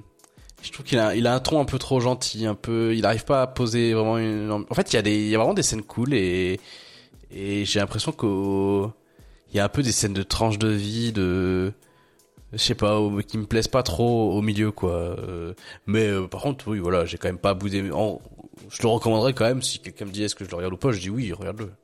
C'est aussi euh, et c'est quand même vraiment cool le plus léché de ces films d'un point de vue effets spéciaux, d'un point de vue caméra, d'un point de vue tout ça. Et il faut reconnaître que ça, moi, ça m'a fait plaisir. Caméra, je suis mais pas bon, d'accord. mais- c'est la, la technologie. Mais euh, le, le plus, enfin, je veux dire, le plus léché. Ah non, t'as raison. En fait, c'est juste que moi, je m'en fous de qu'est-ce que les effets spéciaux sont bien ou pas. Alors, je sais que toi aussi, mais euh... Oui, oui, mais enfin, je trouve. Quand, pardon, quand je dis, alors c'est ça, c'est ça le truc. Pardon, je m'excuse. Quand je dis bien, ça veut pas forcément dire euh, réaliste ou je sais pas quoi, mais ça veut dire qu'ils font du sens dans dans le monde où- dans lequel on vit. Et, et pour celui-là, je trouvais que justement, c'était euh, c'est à peu près euh, believable, genre tu t'y crois quoi. Donc c'est mais euh, je sais pas. Enfin, ah, bref, j'aime beaucoup Dark Glasses, voilà. Donc du coup, il nous reste deux films à, à parler. Euh, donc Mother of Tears et euh, Dracula. Logiquement, on... Dracula est censé être, était censé être le pire film Voilà. de, de la carrière de, de- d'Argento. Euh, De 2012, un film de 2012. voilà, qui est en fait le film qui fait qu'il a arrêté de tourner pendant 10 ans. Donc Oui. on Et, imagine que ça a dû faire un peu mal. Il faut Euh, reconnaître, c'est est-ce que tu- difficile de pas comprendre. Oui. Est-ce qu'on parle pas de Mother of Tears avant? Je, Comme on tu peut en parler euh, trois minutes, je pense. Moi, il a, a pas of Tears, grand chose à dire. Pour moi, Mother of Tears est le pire film de la carrière d'Argento. Ah ok, bah Je- alors dans ce cas-là, dans ce cas-là, je vais je vais te laisser en parler. Non, mais je le trouve, euh, ouais, moi je, je l'ai trouvé le visionnage beaucoup, euh, au final, plus difficile que Dracula. Euh, je reviendrai sur Dracula plus tard. Euh, Dracula, en fait, euh, il y a, il y a des trucs très ratés, mais euh, bon, euh, je vois après où il veut. Limite, je vois où il peut aller. Là où Mother of Tears, euh, pour moi, c'est c'est de la beaufrie. C'est Ah, euh, donc c'est la fin de la trilogie, mais ah, mon dieu, le oh, le le step down quoi, le oh c'est de c'est- tout est de c'est vraiment un film d'exploitation de mauvais goût euh, qu'aurait pu faire euh, euh, n'importe quel réalisateur dont vous connaissez pas le nom et qui sort des direct ou DVD. euh, c'est euh, des les scènes de, enfin tout est c'est grotesque. C'est celui où il y a le plus de de, enfin c'est Tout- que des femmes ça. à poil pendant toutes Ouais. les 5 secondes, tout le Ouais. film. Les les effets, euh, enfin euh, oui notamment, mais vraiment tout le monde, il y a que ça. Les Ah non, non, mais je veux dire Asia, euh, parce que Asia, c'est vraiment, c'est le personnage principal, puis elle est pas bonne, Oui. quoi, donc euh, t'es obligé de, de subir ça pendant. euh, Ah mais tous les acteurs sont horribles. ah, Tout, globalement, c'est des gens nus et qui savent pas jouer. Pendant, je Ça, sais plus combien de temps ça dure, mais je, je- Et sur- pour, pour, pour les gens qui se posent la question des fois, euh, comme, c'est, euh, je, je veux juste vous rappeler un truc, c'est assez incroyable. Ce film a un budget de 3,5 millions de dollars. Et pour les gens qui se disent c'est quoi 3,5 millions de dollars, c'est euh, moitié moins que The Room. Voilà. Et c'est, je vais être honnête avec toi, si euh, j'avais pas eu autant de mal à voir Phénoména, euh, Mother of Tears euh, serait probablement mon pire film de Argento. ouais. Puis Donc, euh, même les les les éléments de les éléments de de mystère. Enfin, en fait, il pose même pas de, il essaie pas de poser une ambiance, il essaie pas de poser un mystère. Il s'en il s'en bat les couilles. Donc euh, du coup, il, il reste vraiment rien quoi. Alors le, le truc qui est quand même touchant, moi je trouve, c'est que, euh, c'est- c'est- mais c'est la seule chose hein, qui est, c'est que euh, Asia euh, joue la fille du personnage de, de Daria Nicolodi, qui était dans euh, Oui, Inferno, C'est le premier, c'est le seul film qu'elles font toutes les deux, c'est ça? de 1, donc voilà, et, et c'est vraiment, euh, il joue, elle, elle joue euh, mère et fille quoi. Sauf que Dar- Daria, c'est un fantôme et c'est le, le, c'est le pire euh, effet spécial Oh, que j'ai vu de ma vie. Hein. Ah, c'est vraiment, ah, franchement, c'est, c'est, les effets, c'est les effets spéciaux sont moins réussis que dans Joséphine Ange Gardien. C'est On a l'impression de regarder- la référence. Hein. On a regardé, on a, moi j'ai eu l'impression de regarder un, un truc comme ça, quoi. Ouais, ouais, c'est horrible. Donc, euh, euh, mais Puis des fois, je, je il suis essaie d'être 100% faussement edgy, enfin, oh, C'est c'est le seul film de Dario. Euh, bon, comme j'ai dit, mis à part Phénoména où j'ai dû carrément l'arrêter, où ben, j'ai pris des pauses quoi. Tu sais, je prenais, je prenais des pauses, j'allais me faire un thé ou j'allais me faire un sandwich ou je sais pas quoi. Je revenais 15 minutes plus tard, j'avais oublié ce qui s'était passé. non, puis le Et tu scénario, redémarres et hop, t'as une femme à poil et t'es genre, ah, pff, le scénario est tellement débile, mais la fin, mais la fin, mais vous, vous pouvez pas imaginer à quel point c'est, c'est, c'est une paresse dans l'écriture. Mais c'est honteux, quoi. C'est vraiment, euh, on a vraiment l'impression qu'ils devaient tourner dans 5 minutes et qu'ils se sont dit, bah, faut qu'on écrive la fin, quoi. C'est, c'est du, c'est fou d'oser que faire c'est ça. vrai que Enfin, c'est- bon, bref. Voilà. Donc Et- ouais, dégueulasse. Et là, on va rentrer. Alors, on, on a, on a, on a- c'est vrai que ça va être un long épisode celui-là. Oui, j'ai beaucoup parlé, mais Dario, Dario, c'est quelqu'un qui, Oui. c'est vrai qu'on a beaucoup parlé. Et euh, et là, alors, alors là, là, là, bah alors par contre, le film qui est censé être le pire film de Dario Argento, Dracula 3D, aussi connu sous le nom de Dario Argento's Dracula, parce que c'est vraiment le sien là. C'est pas Bram Stoker's Dracula du tout. Ouais, ouais, ouais, non, mais c'est pas, euh, merde, Coppola, Dracula non plus. non plus. Euh, Mais c'est quand même un- un, titre qui est beaucoup mieux que Dracula 3D. Ah, oui, voilà. Ah, Dracula 3D Eh, mais- représente peut-être plus le film. Parce qu'il y a vraiment des moments de 3D dedans que moi j'ai trouvé. Alors, ok, Oui, bah, je, vais, je vais dire quelque chose qui est extrêmement euh, controversé. Pour moi, Dracula 3D est probablement troisième ou quatrième dans ma liste de mes préférés.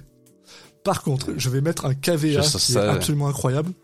Je pense que ce film, il faut le regarder une fois dans sa vie, puis c'est tout. Parce qu'il ne survit pas à un second euh, visionnage. C'est pas possible. La seule possibilité de voir ce film et d'avoir du fun en le regardant, c'est juste la première fois et te dire mais qu'est-ce que je suis en train de regarder? Qu'est-ce qui se passe? Pourquoi Dario? Mais et je peux pas le mettre troisième en fait comme un film de Dario Argento parce que c'est très difficile de le. Il y a, il y a Ah. des moments qui sont très Dario, mais le reste. Et tu vois, moi, c'est marrant parce que, en fait, je m'attendais à ça. Je m'attendais à avoir un, limite un nanar. Et en fait, c'est Ouais. pas du tout le film que j'ai eu, moi. Personnellement, Ah, ok. je l'ai pas du tout ressenti comme ça. Je l'ai ressenti comme un film normal, qui avait des défauts, Et effectivement, il y a des scènes qui sont ridicules dans l'usage de la Ouais. 3D, en fait, et qui du coup euh, dénotent. Mais si t'enlèves ces scènes-là, tout le reste, c'est juste un film un peu chiant. Entre guillemets. Ah, je, je, je, dirais pas. Enfin, moi, il y a des choses qui font vraiment que, enfin, des choix scénaristiques et des choix de, pas juste de, de- d'effets spéciaux qui sont. euh, Enfin, Ah ouais, tu vois, moi quand je, si tu, genre, justement, tu me, je pense que si tu me fais lire le scénario, je me dis oh c'est pas mal. Ah mais oui, oui, je, je Écrit, pense que c'est comme ça qu'il a réussi à avoir Roctor Hour. Non mais j'ai l'impression que dans le, en soi, sur le papier, c'est pas censé être si mauvais quoi. Oui, il y a, mais il y a beaucoup de choses qui font que ça marche pas. Et le la première des choses, c'est son budget. C'est un budget de 6 millions d'euros. Oui. Et euh, putain, alors c'est un film qui est filmé en, en digital. C'est le, c'est le premier film, je pense, qu'il a filmé en digital. Et il savait pas filmer en digital du tout. Enfin, euh, il y a un truc, moi, que je trouve absolument fascinant, c'est qu'au milieu du film, en fait, quand Roctor Hour apparaît, eh ben, ils se sont dit, ben, on va au- embaucher quelqu'un qui sait faire la lumière aussi.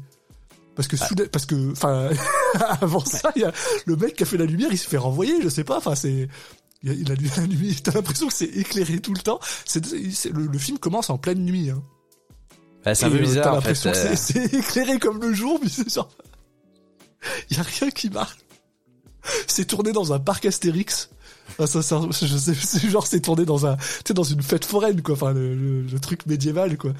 Parce que ça se passe, euh, ça se passe, bon, du c'est, Fou. c'est Dracula. Voilà, le puits du fou, voilà.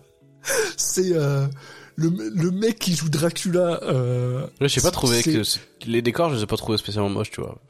N- Non, mais, mais c'est, c'est juste que c'est filmé avec une lumière qui rend tout tellement plat Bah, qu'au final, t'es genre, ben, Je sais même pas si je dirais tant que ça. Par contre, je trouve qu'il y a des, il y a, il est pas constant dans son, dans sa façon de, clairement, de, de ouais.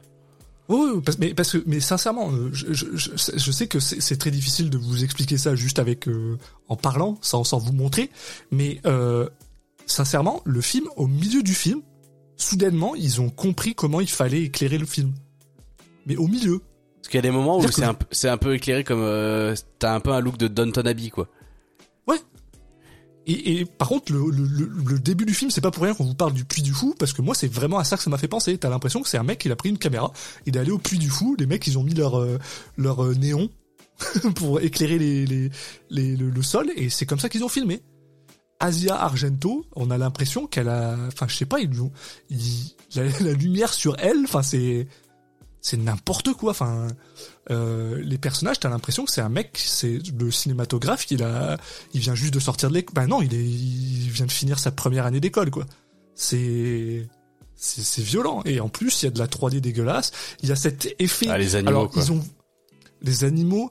Le truc qui moi me fait rire. euh, alors, le film commence. En fait, on a une scène avec euh, un, un, un homme qui va. Qui va euh, qui va coucher avec une femme dans une dans une euh, comment on appelle ça une, une barne Une une, grange, ferme ouais. une grange et ensuite la fille se fait attaquer par un vampire et, euh, et après on a le droit à ce truc dégueulasse où en fait ils ont fait une espèce de Enfin, elle représentation se fait attaquer par une, 3D, euh, par une chouette, surtout en 3D. par une, par une- une chouette slash chauve-souris slash on sait pas ce que c'est euh, Première chose à dire aussi, euh, Thomas euh, Kretschmann qui joue Dracula est à la fois le meilleur et le pire Dracula que t'aies jamais ouais. vu de ta vie. Tu- En fait, je, je sens qu'il essaie un truc et ça me plaît un peu ce qu'il essaye, mais juste il n'y arrive pas quoi. En fait, il essaye Oh. de. Mais c'est là où je trouve que le film sur le papier, il a des trucs où pourquoi pas. Il essaye d'avoir ce ce vampire euh, qui a une qui a un côté très sexuel quoi. Euh, Oui, oui, qui- qui est sauf capable que de- ça marche pas de ouf. Mais euh, voilà, parce qu'il il, il- joue un peu comme dans un épisode de, des Feux de l'amour, malheureusement. Mais je sais pas, il a un... Je trouve que même euh, physiquement, il... ça, ça passait bien en vrai. Mais bon, Il- on n'arrive pas à trop y croire, mais... Il y avait de quoi faire avec ça et, et, et puis Il euh, et alors et c'est aussi et, et ça mais je suis désolé c'est le le Dracula le plus puissant de l'univers euh, Ah ouais. cinématographique des Dracula le mec il a des pouvoirs mais qui sont incroyables le gars il se transforme en chauve-souris normal euh, il se transforme en en, en menthe religieuse géante il Oh mais ça, c'est le pire moment. hein. Mais pourquoi? Mais pourquoi ils font ça? surtout il est super Il y a rapide pas genre. besoin. En fait, c'est juste, c'est- les mecs ils se sont dit ah on n'est pas capable de faire des effets spéciaux, du coup on va en faire plus. Bah non. T'as le droit. À, ça devrait être l'inverse. Euh, Rutger Hauer en Abraham Van Helsing qui est mais juste un meurtrier. le gars il est juste genre oh j'en ai rien à foutre, je les je les déboîte à coups de de de de comment on appelle ça de, de pieux dans le cœur super rapidement. Enfin. Mais en fait c'est n'importe quoi. Enfin. Franchement, euh, je, je sais pas, je trouve qu'il y a il est globalement beaucoup euh, euh, il est pas aidé par ses comédiens. Alors pas tous. Euh, on a parlé de personne qui joue Dracula. La personne qui joue euh, comment c'est machin Harker là Jonathan Jonathan Harker c'est Jonathan Jonathan Harker alors, lui et celui qui joue Renfield les deux pour moi en fait ils jouent comme dans une parodie ils jouent comme de... en fait ils ont cru en fait globalement Argento les a pris pour prendre pour jouer pour faire Scream et eux ils ont fait ah on tourne dans Scream Movie et du coup ils jouent comme ça il y a, il y a une, il y a une qualité de ce film qui, qui est justement un petit peu exacerbée par le fait que c'est un film de Dario Argento où des fois t'as l'impression que t'es en train de regarder un porno, quoi. Et euh, genre, c'est genre c'est des acteurs de porno, c'est de la lumière de porno, c'est de la, du scénario de porno, c'est c'est c'est notamment effectivement Jonathan Harker euh, et puis aussi celle qui joue la la, la sbire un petit peu de, de Dracula, mais oui Tania, ah, ou, ou, euh, je sais pas, elle a une espèce de, de fausse de, perruque que tu repères à 10 km. Je je comprends pas ce personnage n'a un peu aucun sens. Euh... Enfin, et, et, ouais, j'ai l'impression que ouais le mais, mais le, je pense que le pire c'est quand même Jonathan Harker là, mais c'est fou de jouer aussi mal. Je suis je suis quand même assez content qu'au final il disparaît assez rapidement. Ah oui. Alors que, enfin, mais moi c'est ça qui me fait rire, c'est à quel point ce Drac, parce que ce Dracula a quand même été euh, changé. Euh, y a, ils vont jamais à Londres, ils sont toujours dans la même ville. Oui. Euh, euh, ils ont une euh, courte. Harker, bah, sauf pas sa femme. Enfin, c'est c'est c'est très bizarre comme comme Dracula. Dracula est vraiment en mode. je je sais pas, il me fait, il fait penser, ouais, le gars, c'est, il est censé être sexy, mais pas vraiment. Non, mais il y a, y a, un côté un peu. Euh... Non, mais il y a des moments là-dessus comme ça où c'est pas inintéressant de. Euh... Où t'as genre euh, ça, ça, quand il commence à il a sa rencontre avec Mina Harker euh, et que du coup il y a ce côté elle est attirée vers lui mais alors que bah elle veut pas tromper son mari mais tu sais ce côté je, je, me il a un truc chez lui qui qui, me qui me bah qui me bah, qui manipule mon esprit en fait. Euh. Ouais. Et j'ai l'impression que le film, il, ah, il va faire un truc là-dessus, puis en fait pas vraiment, euh, mais ça aurait pu. Ouais, ouais. j'ai l'impression que son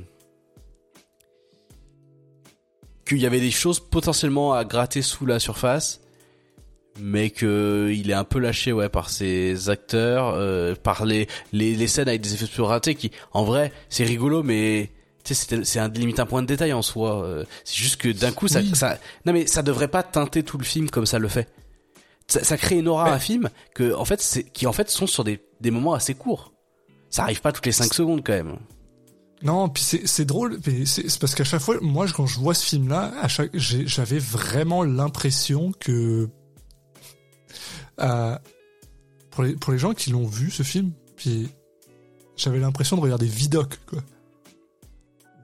C'est où c'est juste genre quelqu'un qui essayait de faire quelque chose avec un média qu'il connaît pas et, ça marche pas quoi. Mais mais par contre derrière il y a, un certain il y a une envie de faire quelque chose avec ça. Et, et je suis capable de la reconnaître. Mais c'est vrai que par contre enfin je suis désolé le produit final euh, Enfin, il y a, il y a un moment par contre, ça par contre je vais, je vais, je vais le dire, je le trouve que je trouve exceptionnel, mais où j'étais genre, ça a pas sa place dans ce film-là en fait. Où euh, il y a un moment où Dracula euh, apparaît euh, comme une comme une hmm. nuée de de, de mouches face à des gars qui en fait normalement lui lui livrent des lui livrent des des cadavres en fait pour qu'il pour qu'il puisse se nourrir. Et ils décident soudainement que, ils décident soudainement, ils veulent euh, ben, renégocier leur contrat. Et du coup, t'as Dracula qui arrive et qui est en mode, ah ouais, vous voulez renégocier votre contrat, je vais vous déglinguer. Et il les déglingue tous. Et t'es juste genre, pour répéter ce que j'ai dit plus tôt, c'est littéralement le, le Dracula le plus puissant de, de l'univers du cinéma possible. Mais cette scène, elle est cool, quoi. Oui. T'es genre, merde. Ah non, mais il est capable, en fait. Et c'est juste, je sais pas, il y a, enfin, Non, puis, bah, tu vois, budget, ce- quoi, mais... Ce- cette partie, elle est pas inintéressante. Ce, le côté, euh, en fait, euh, le village qui euh, ferme les yeux sur euh, ça, tu, tu comprends depuis le début. Ouais. Euh, le village qui ferme les yeux sur euh, le fait d'avoir un, tueur euh, chez chez lui, quoi, euh, parce que euh, ils ont peur ou parce que voilà. bah, C'est donne de la thune aussi, il est super riche. C'est euh. ça. Donc euh, oui voilà, il, il- c'est lui qui participe à, à rénover des bâtiments, machin et tout, à il paye pour l'école, et je sais pas quoi. Ouais. Et ça c'est limite en soi c'est intéressant comme euh, concept, comme euh, truc à explorer. Mais bon, au final c'est pas c'est pas le cas et, Voilà. et ça en fait un... Et bon, ça, ça, ça en fait un film qui. Ok, bien honnêtement, c'est toujours la même chose. C'est est-ce que si vous êtes capable de supporter ce genre de, de truc, il y a, y a, y a du fun à avoir si. Mais pour moi il est pas plus, assez Vous avez fun, de la bière, justement. vous avez des potes. Moi, j'ai eu beaucoup de fun à le regarder. Mais comme Ouais, j'ai dit ouais. plus tôt, il- je, je le regarderai pas une deuxième fois, quoi. Après, je pense que quand tu le regardes avec des potes et des bières, il y a des moments où t'es dans l'ambiance et tu te moques de trucs qui en vrai ne le méritent pas tant ou que si tu étais tout seul, euh, t'aurais pas trouvé de trucs à forcément à te moquer. C'est normal. Je, suis d'accord avec toi. C'est pour ça que c'est, c'est pour ça que je le dis un petit peu en joke. euh, je le mets en, en troisième dans ma liste, mais en vrai, euh, c'est, c'est pas, c'est pas possible. Moi, mon expérience de avoir vu ce film, je le mets là-haut parce que j'ai eu énormément de fun. Mais il faut reconnaître que le film en lui-même, malheureusement, euh, si- si vous êtes capable de reproduire les conditions dans lesquelles je l'ai vu, avec des amis, de la bière, de la pizza, pourquoi pas? Sinon, Oui. voilà.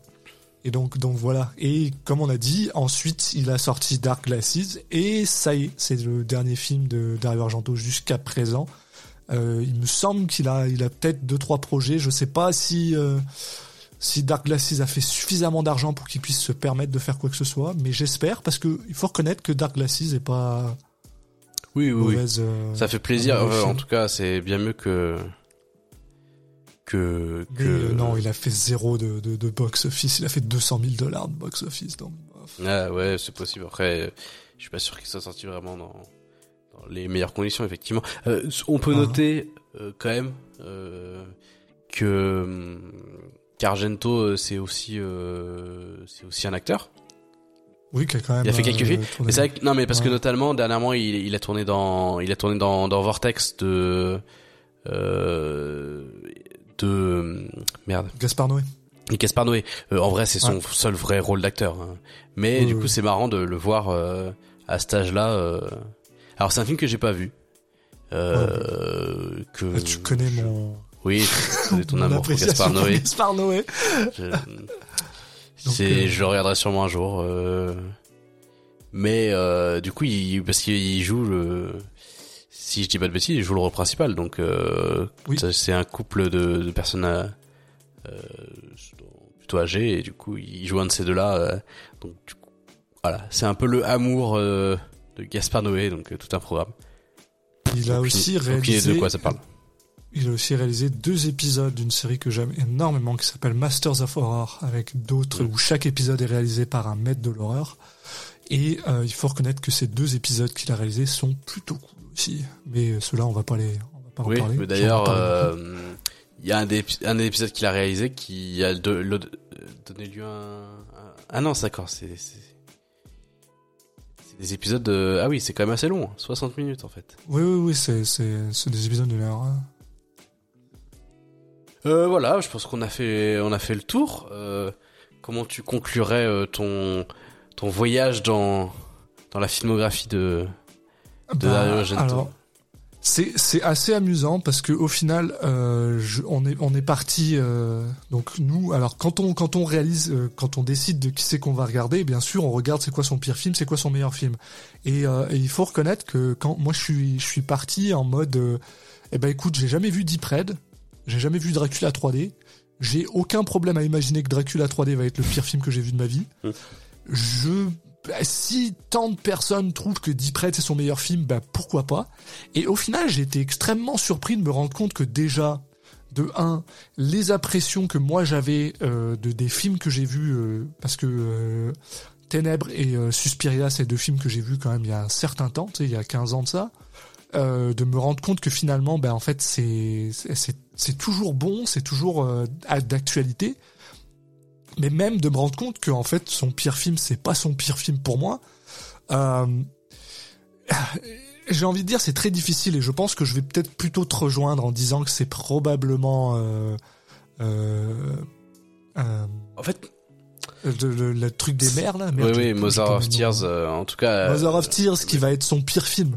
La troisième mer je pense. Parce que mm, parce qu'il faut reconnaître que Phénoména, je pense, pour moi, il est juste extrêmement chiant, mais je suis capable de reconnaître qu'il a des oui. qu'il a des, une qualité que certaines personnes peuvent aimer, alors que The Mother of Tears, euh, enfin non, personne peut aimer ce, ce, cet enfant-là malheureusement, euh, même une mère.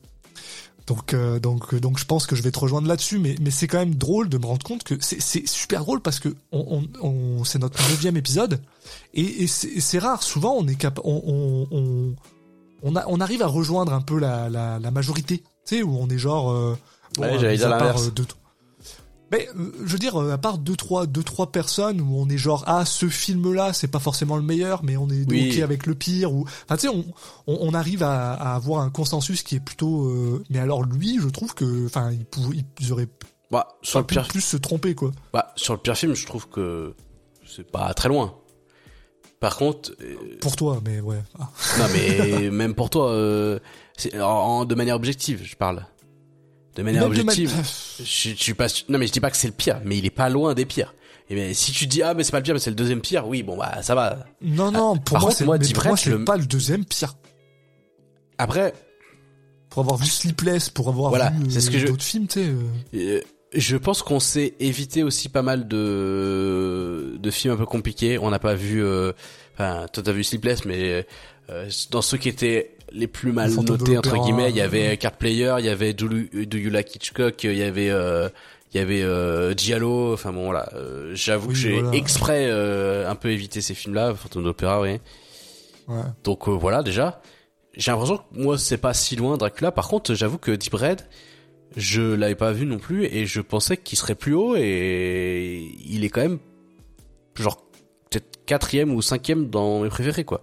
Euh, je pense que moi ça serait Susperia, Opéra, euh, Ténèbres, le Cristal, Phénoména, puis Deep Red quoi.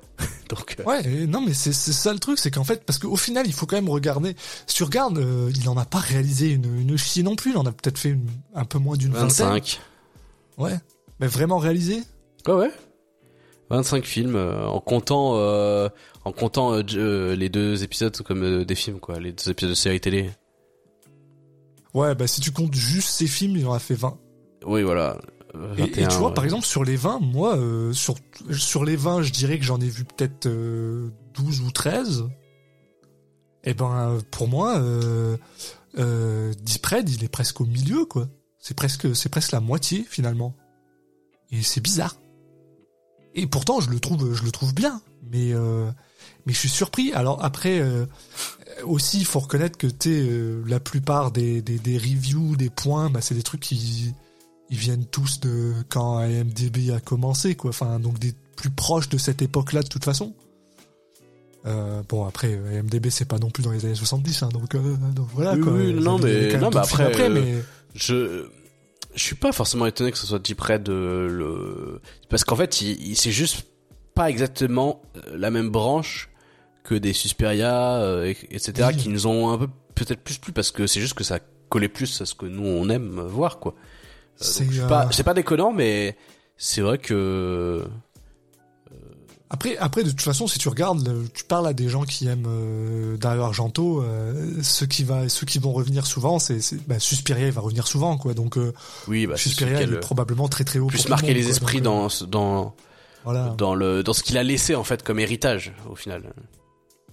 Mais après, tu vois, tu vois, c'est assez drôle. Moi, j'ai plutôt envie de savoir ton avis pour pour un truc parce que pour moi, c'est super simple. Enfin, je veux dire, Dario Argento, pour moi, j'ai été extrêmement intéressé par l'horreur, le, cinéma d'horreur euh, très jeune en fait. Euh, comme et puis c'est pas pour rien que j'en ai souvent parlé dans cet épisode parce que John Carpenter pour moi c'est c'est non seulement le meilleur réalisateur d'horreur pour moi, mais c'est aussi un de mes réalisateurs préférés quoi, euh, tout simplement.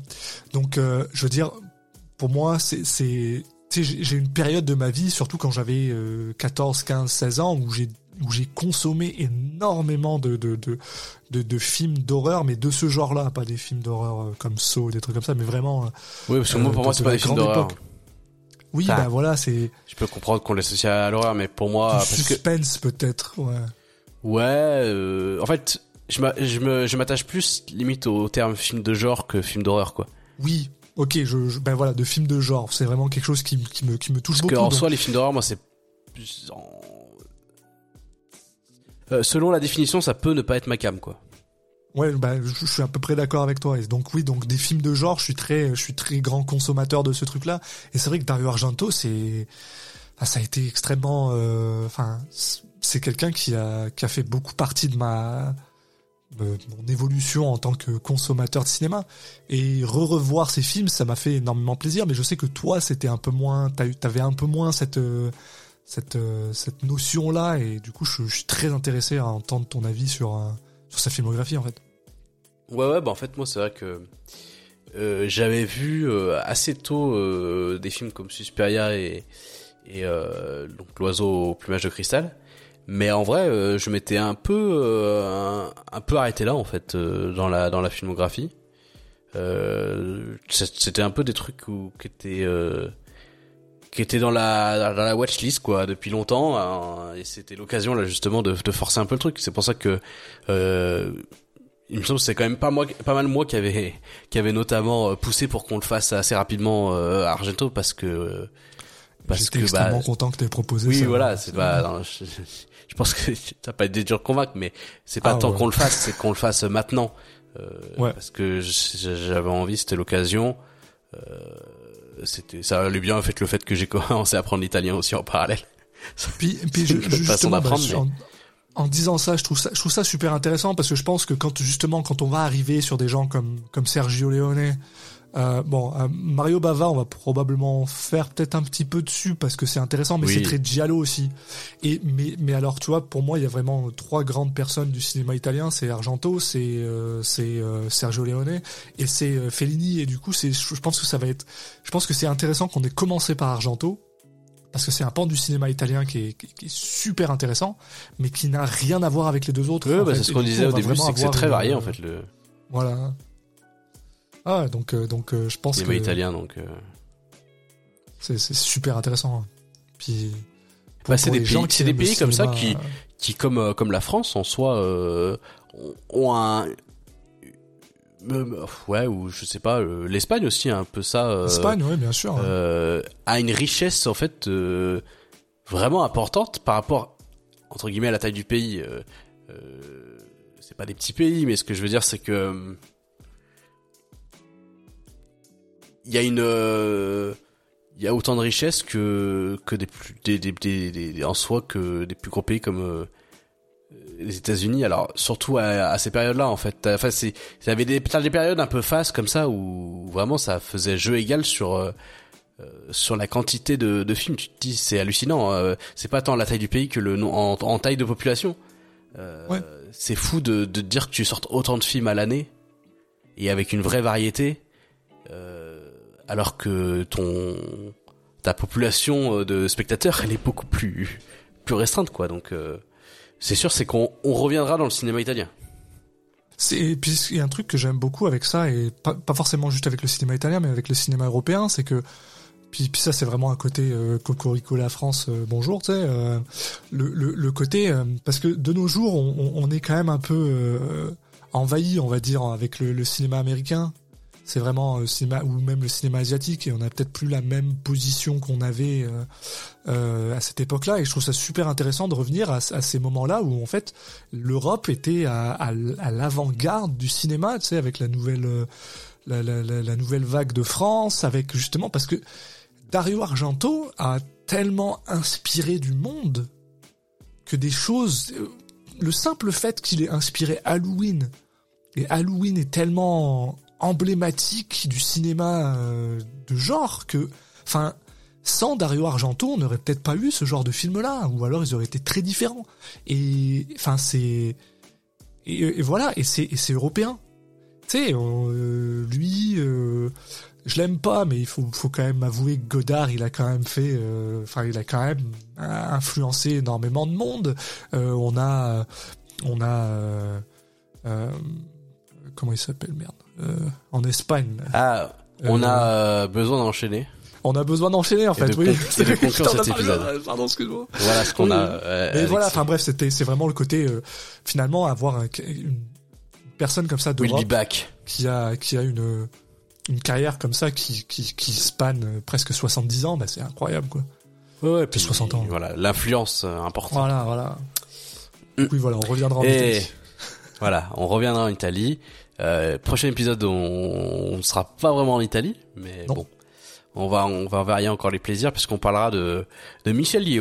Voilà. Donc, euh, voilà. On continue notre tour du monde. Euh, en attendant, vous pouvez nous suivre sur nos différents réseaux sociaux, donc sur Twitter, sur Instagram, Facebook, partout avec le même le même at pmpp underscore pod. Vous pouvez euh, vous abonner euh, sur nos différentes euh, plateformes de podcast, donc sur sur Spotify, sur Deezer, sur Podcast Addict, sur Apple Podcast, sur voilà le flux RSS. si vous voulez vraiment récupérer le truc à la source et pouvoir l'importer dans peu importe ce que vous utilisez, bah vous pouvez. Et puis voilà, on a fait le tour, on a fait un épisode bien bien chargé. Ouais. Euh, donc vous avez vous avez ce qu'il faut pour euh, ça, ça, tombe bien vous avez euh, vous avez un mois pour pour l'écouter donc je pense quand même que vous avez réussi à le caler. Je pense. Et on se retrouve du coup le mois prochain pour parler de Michel Yeo. Salut à tous, ciao. Au revoir tout le monde.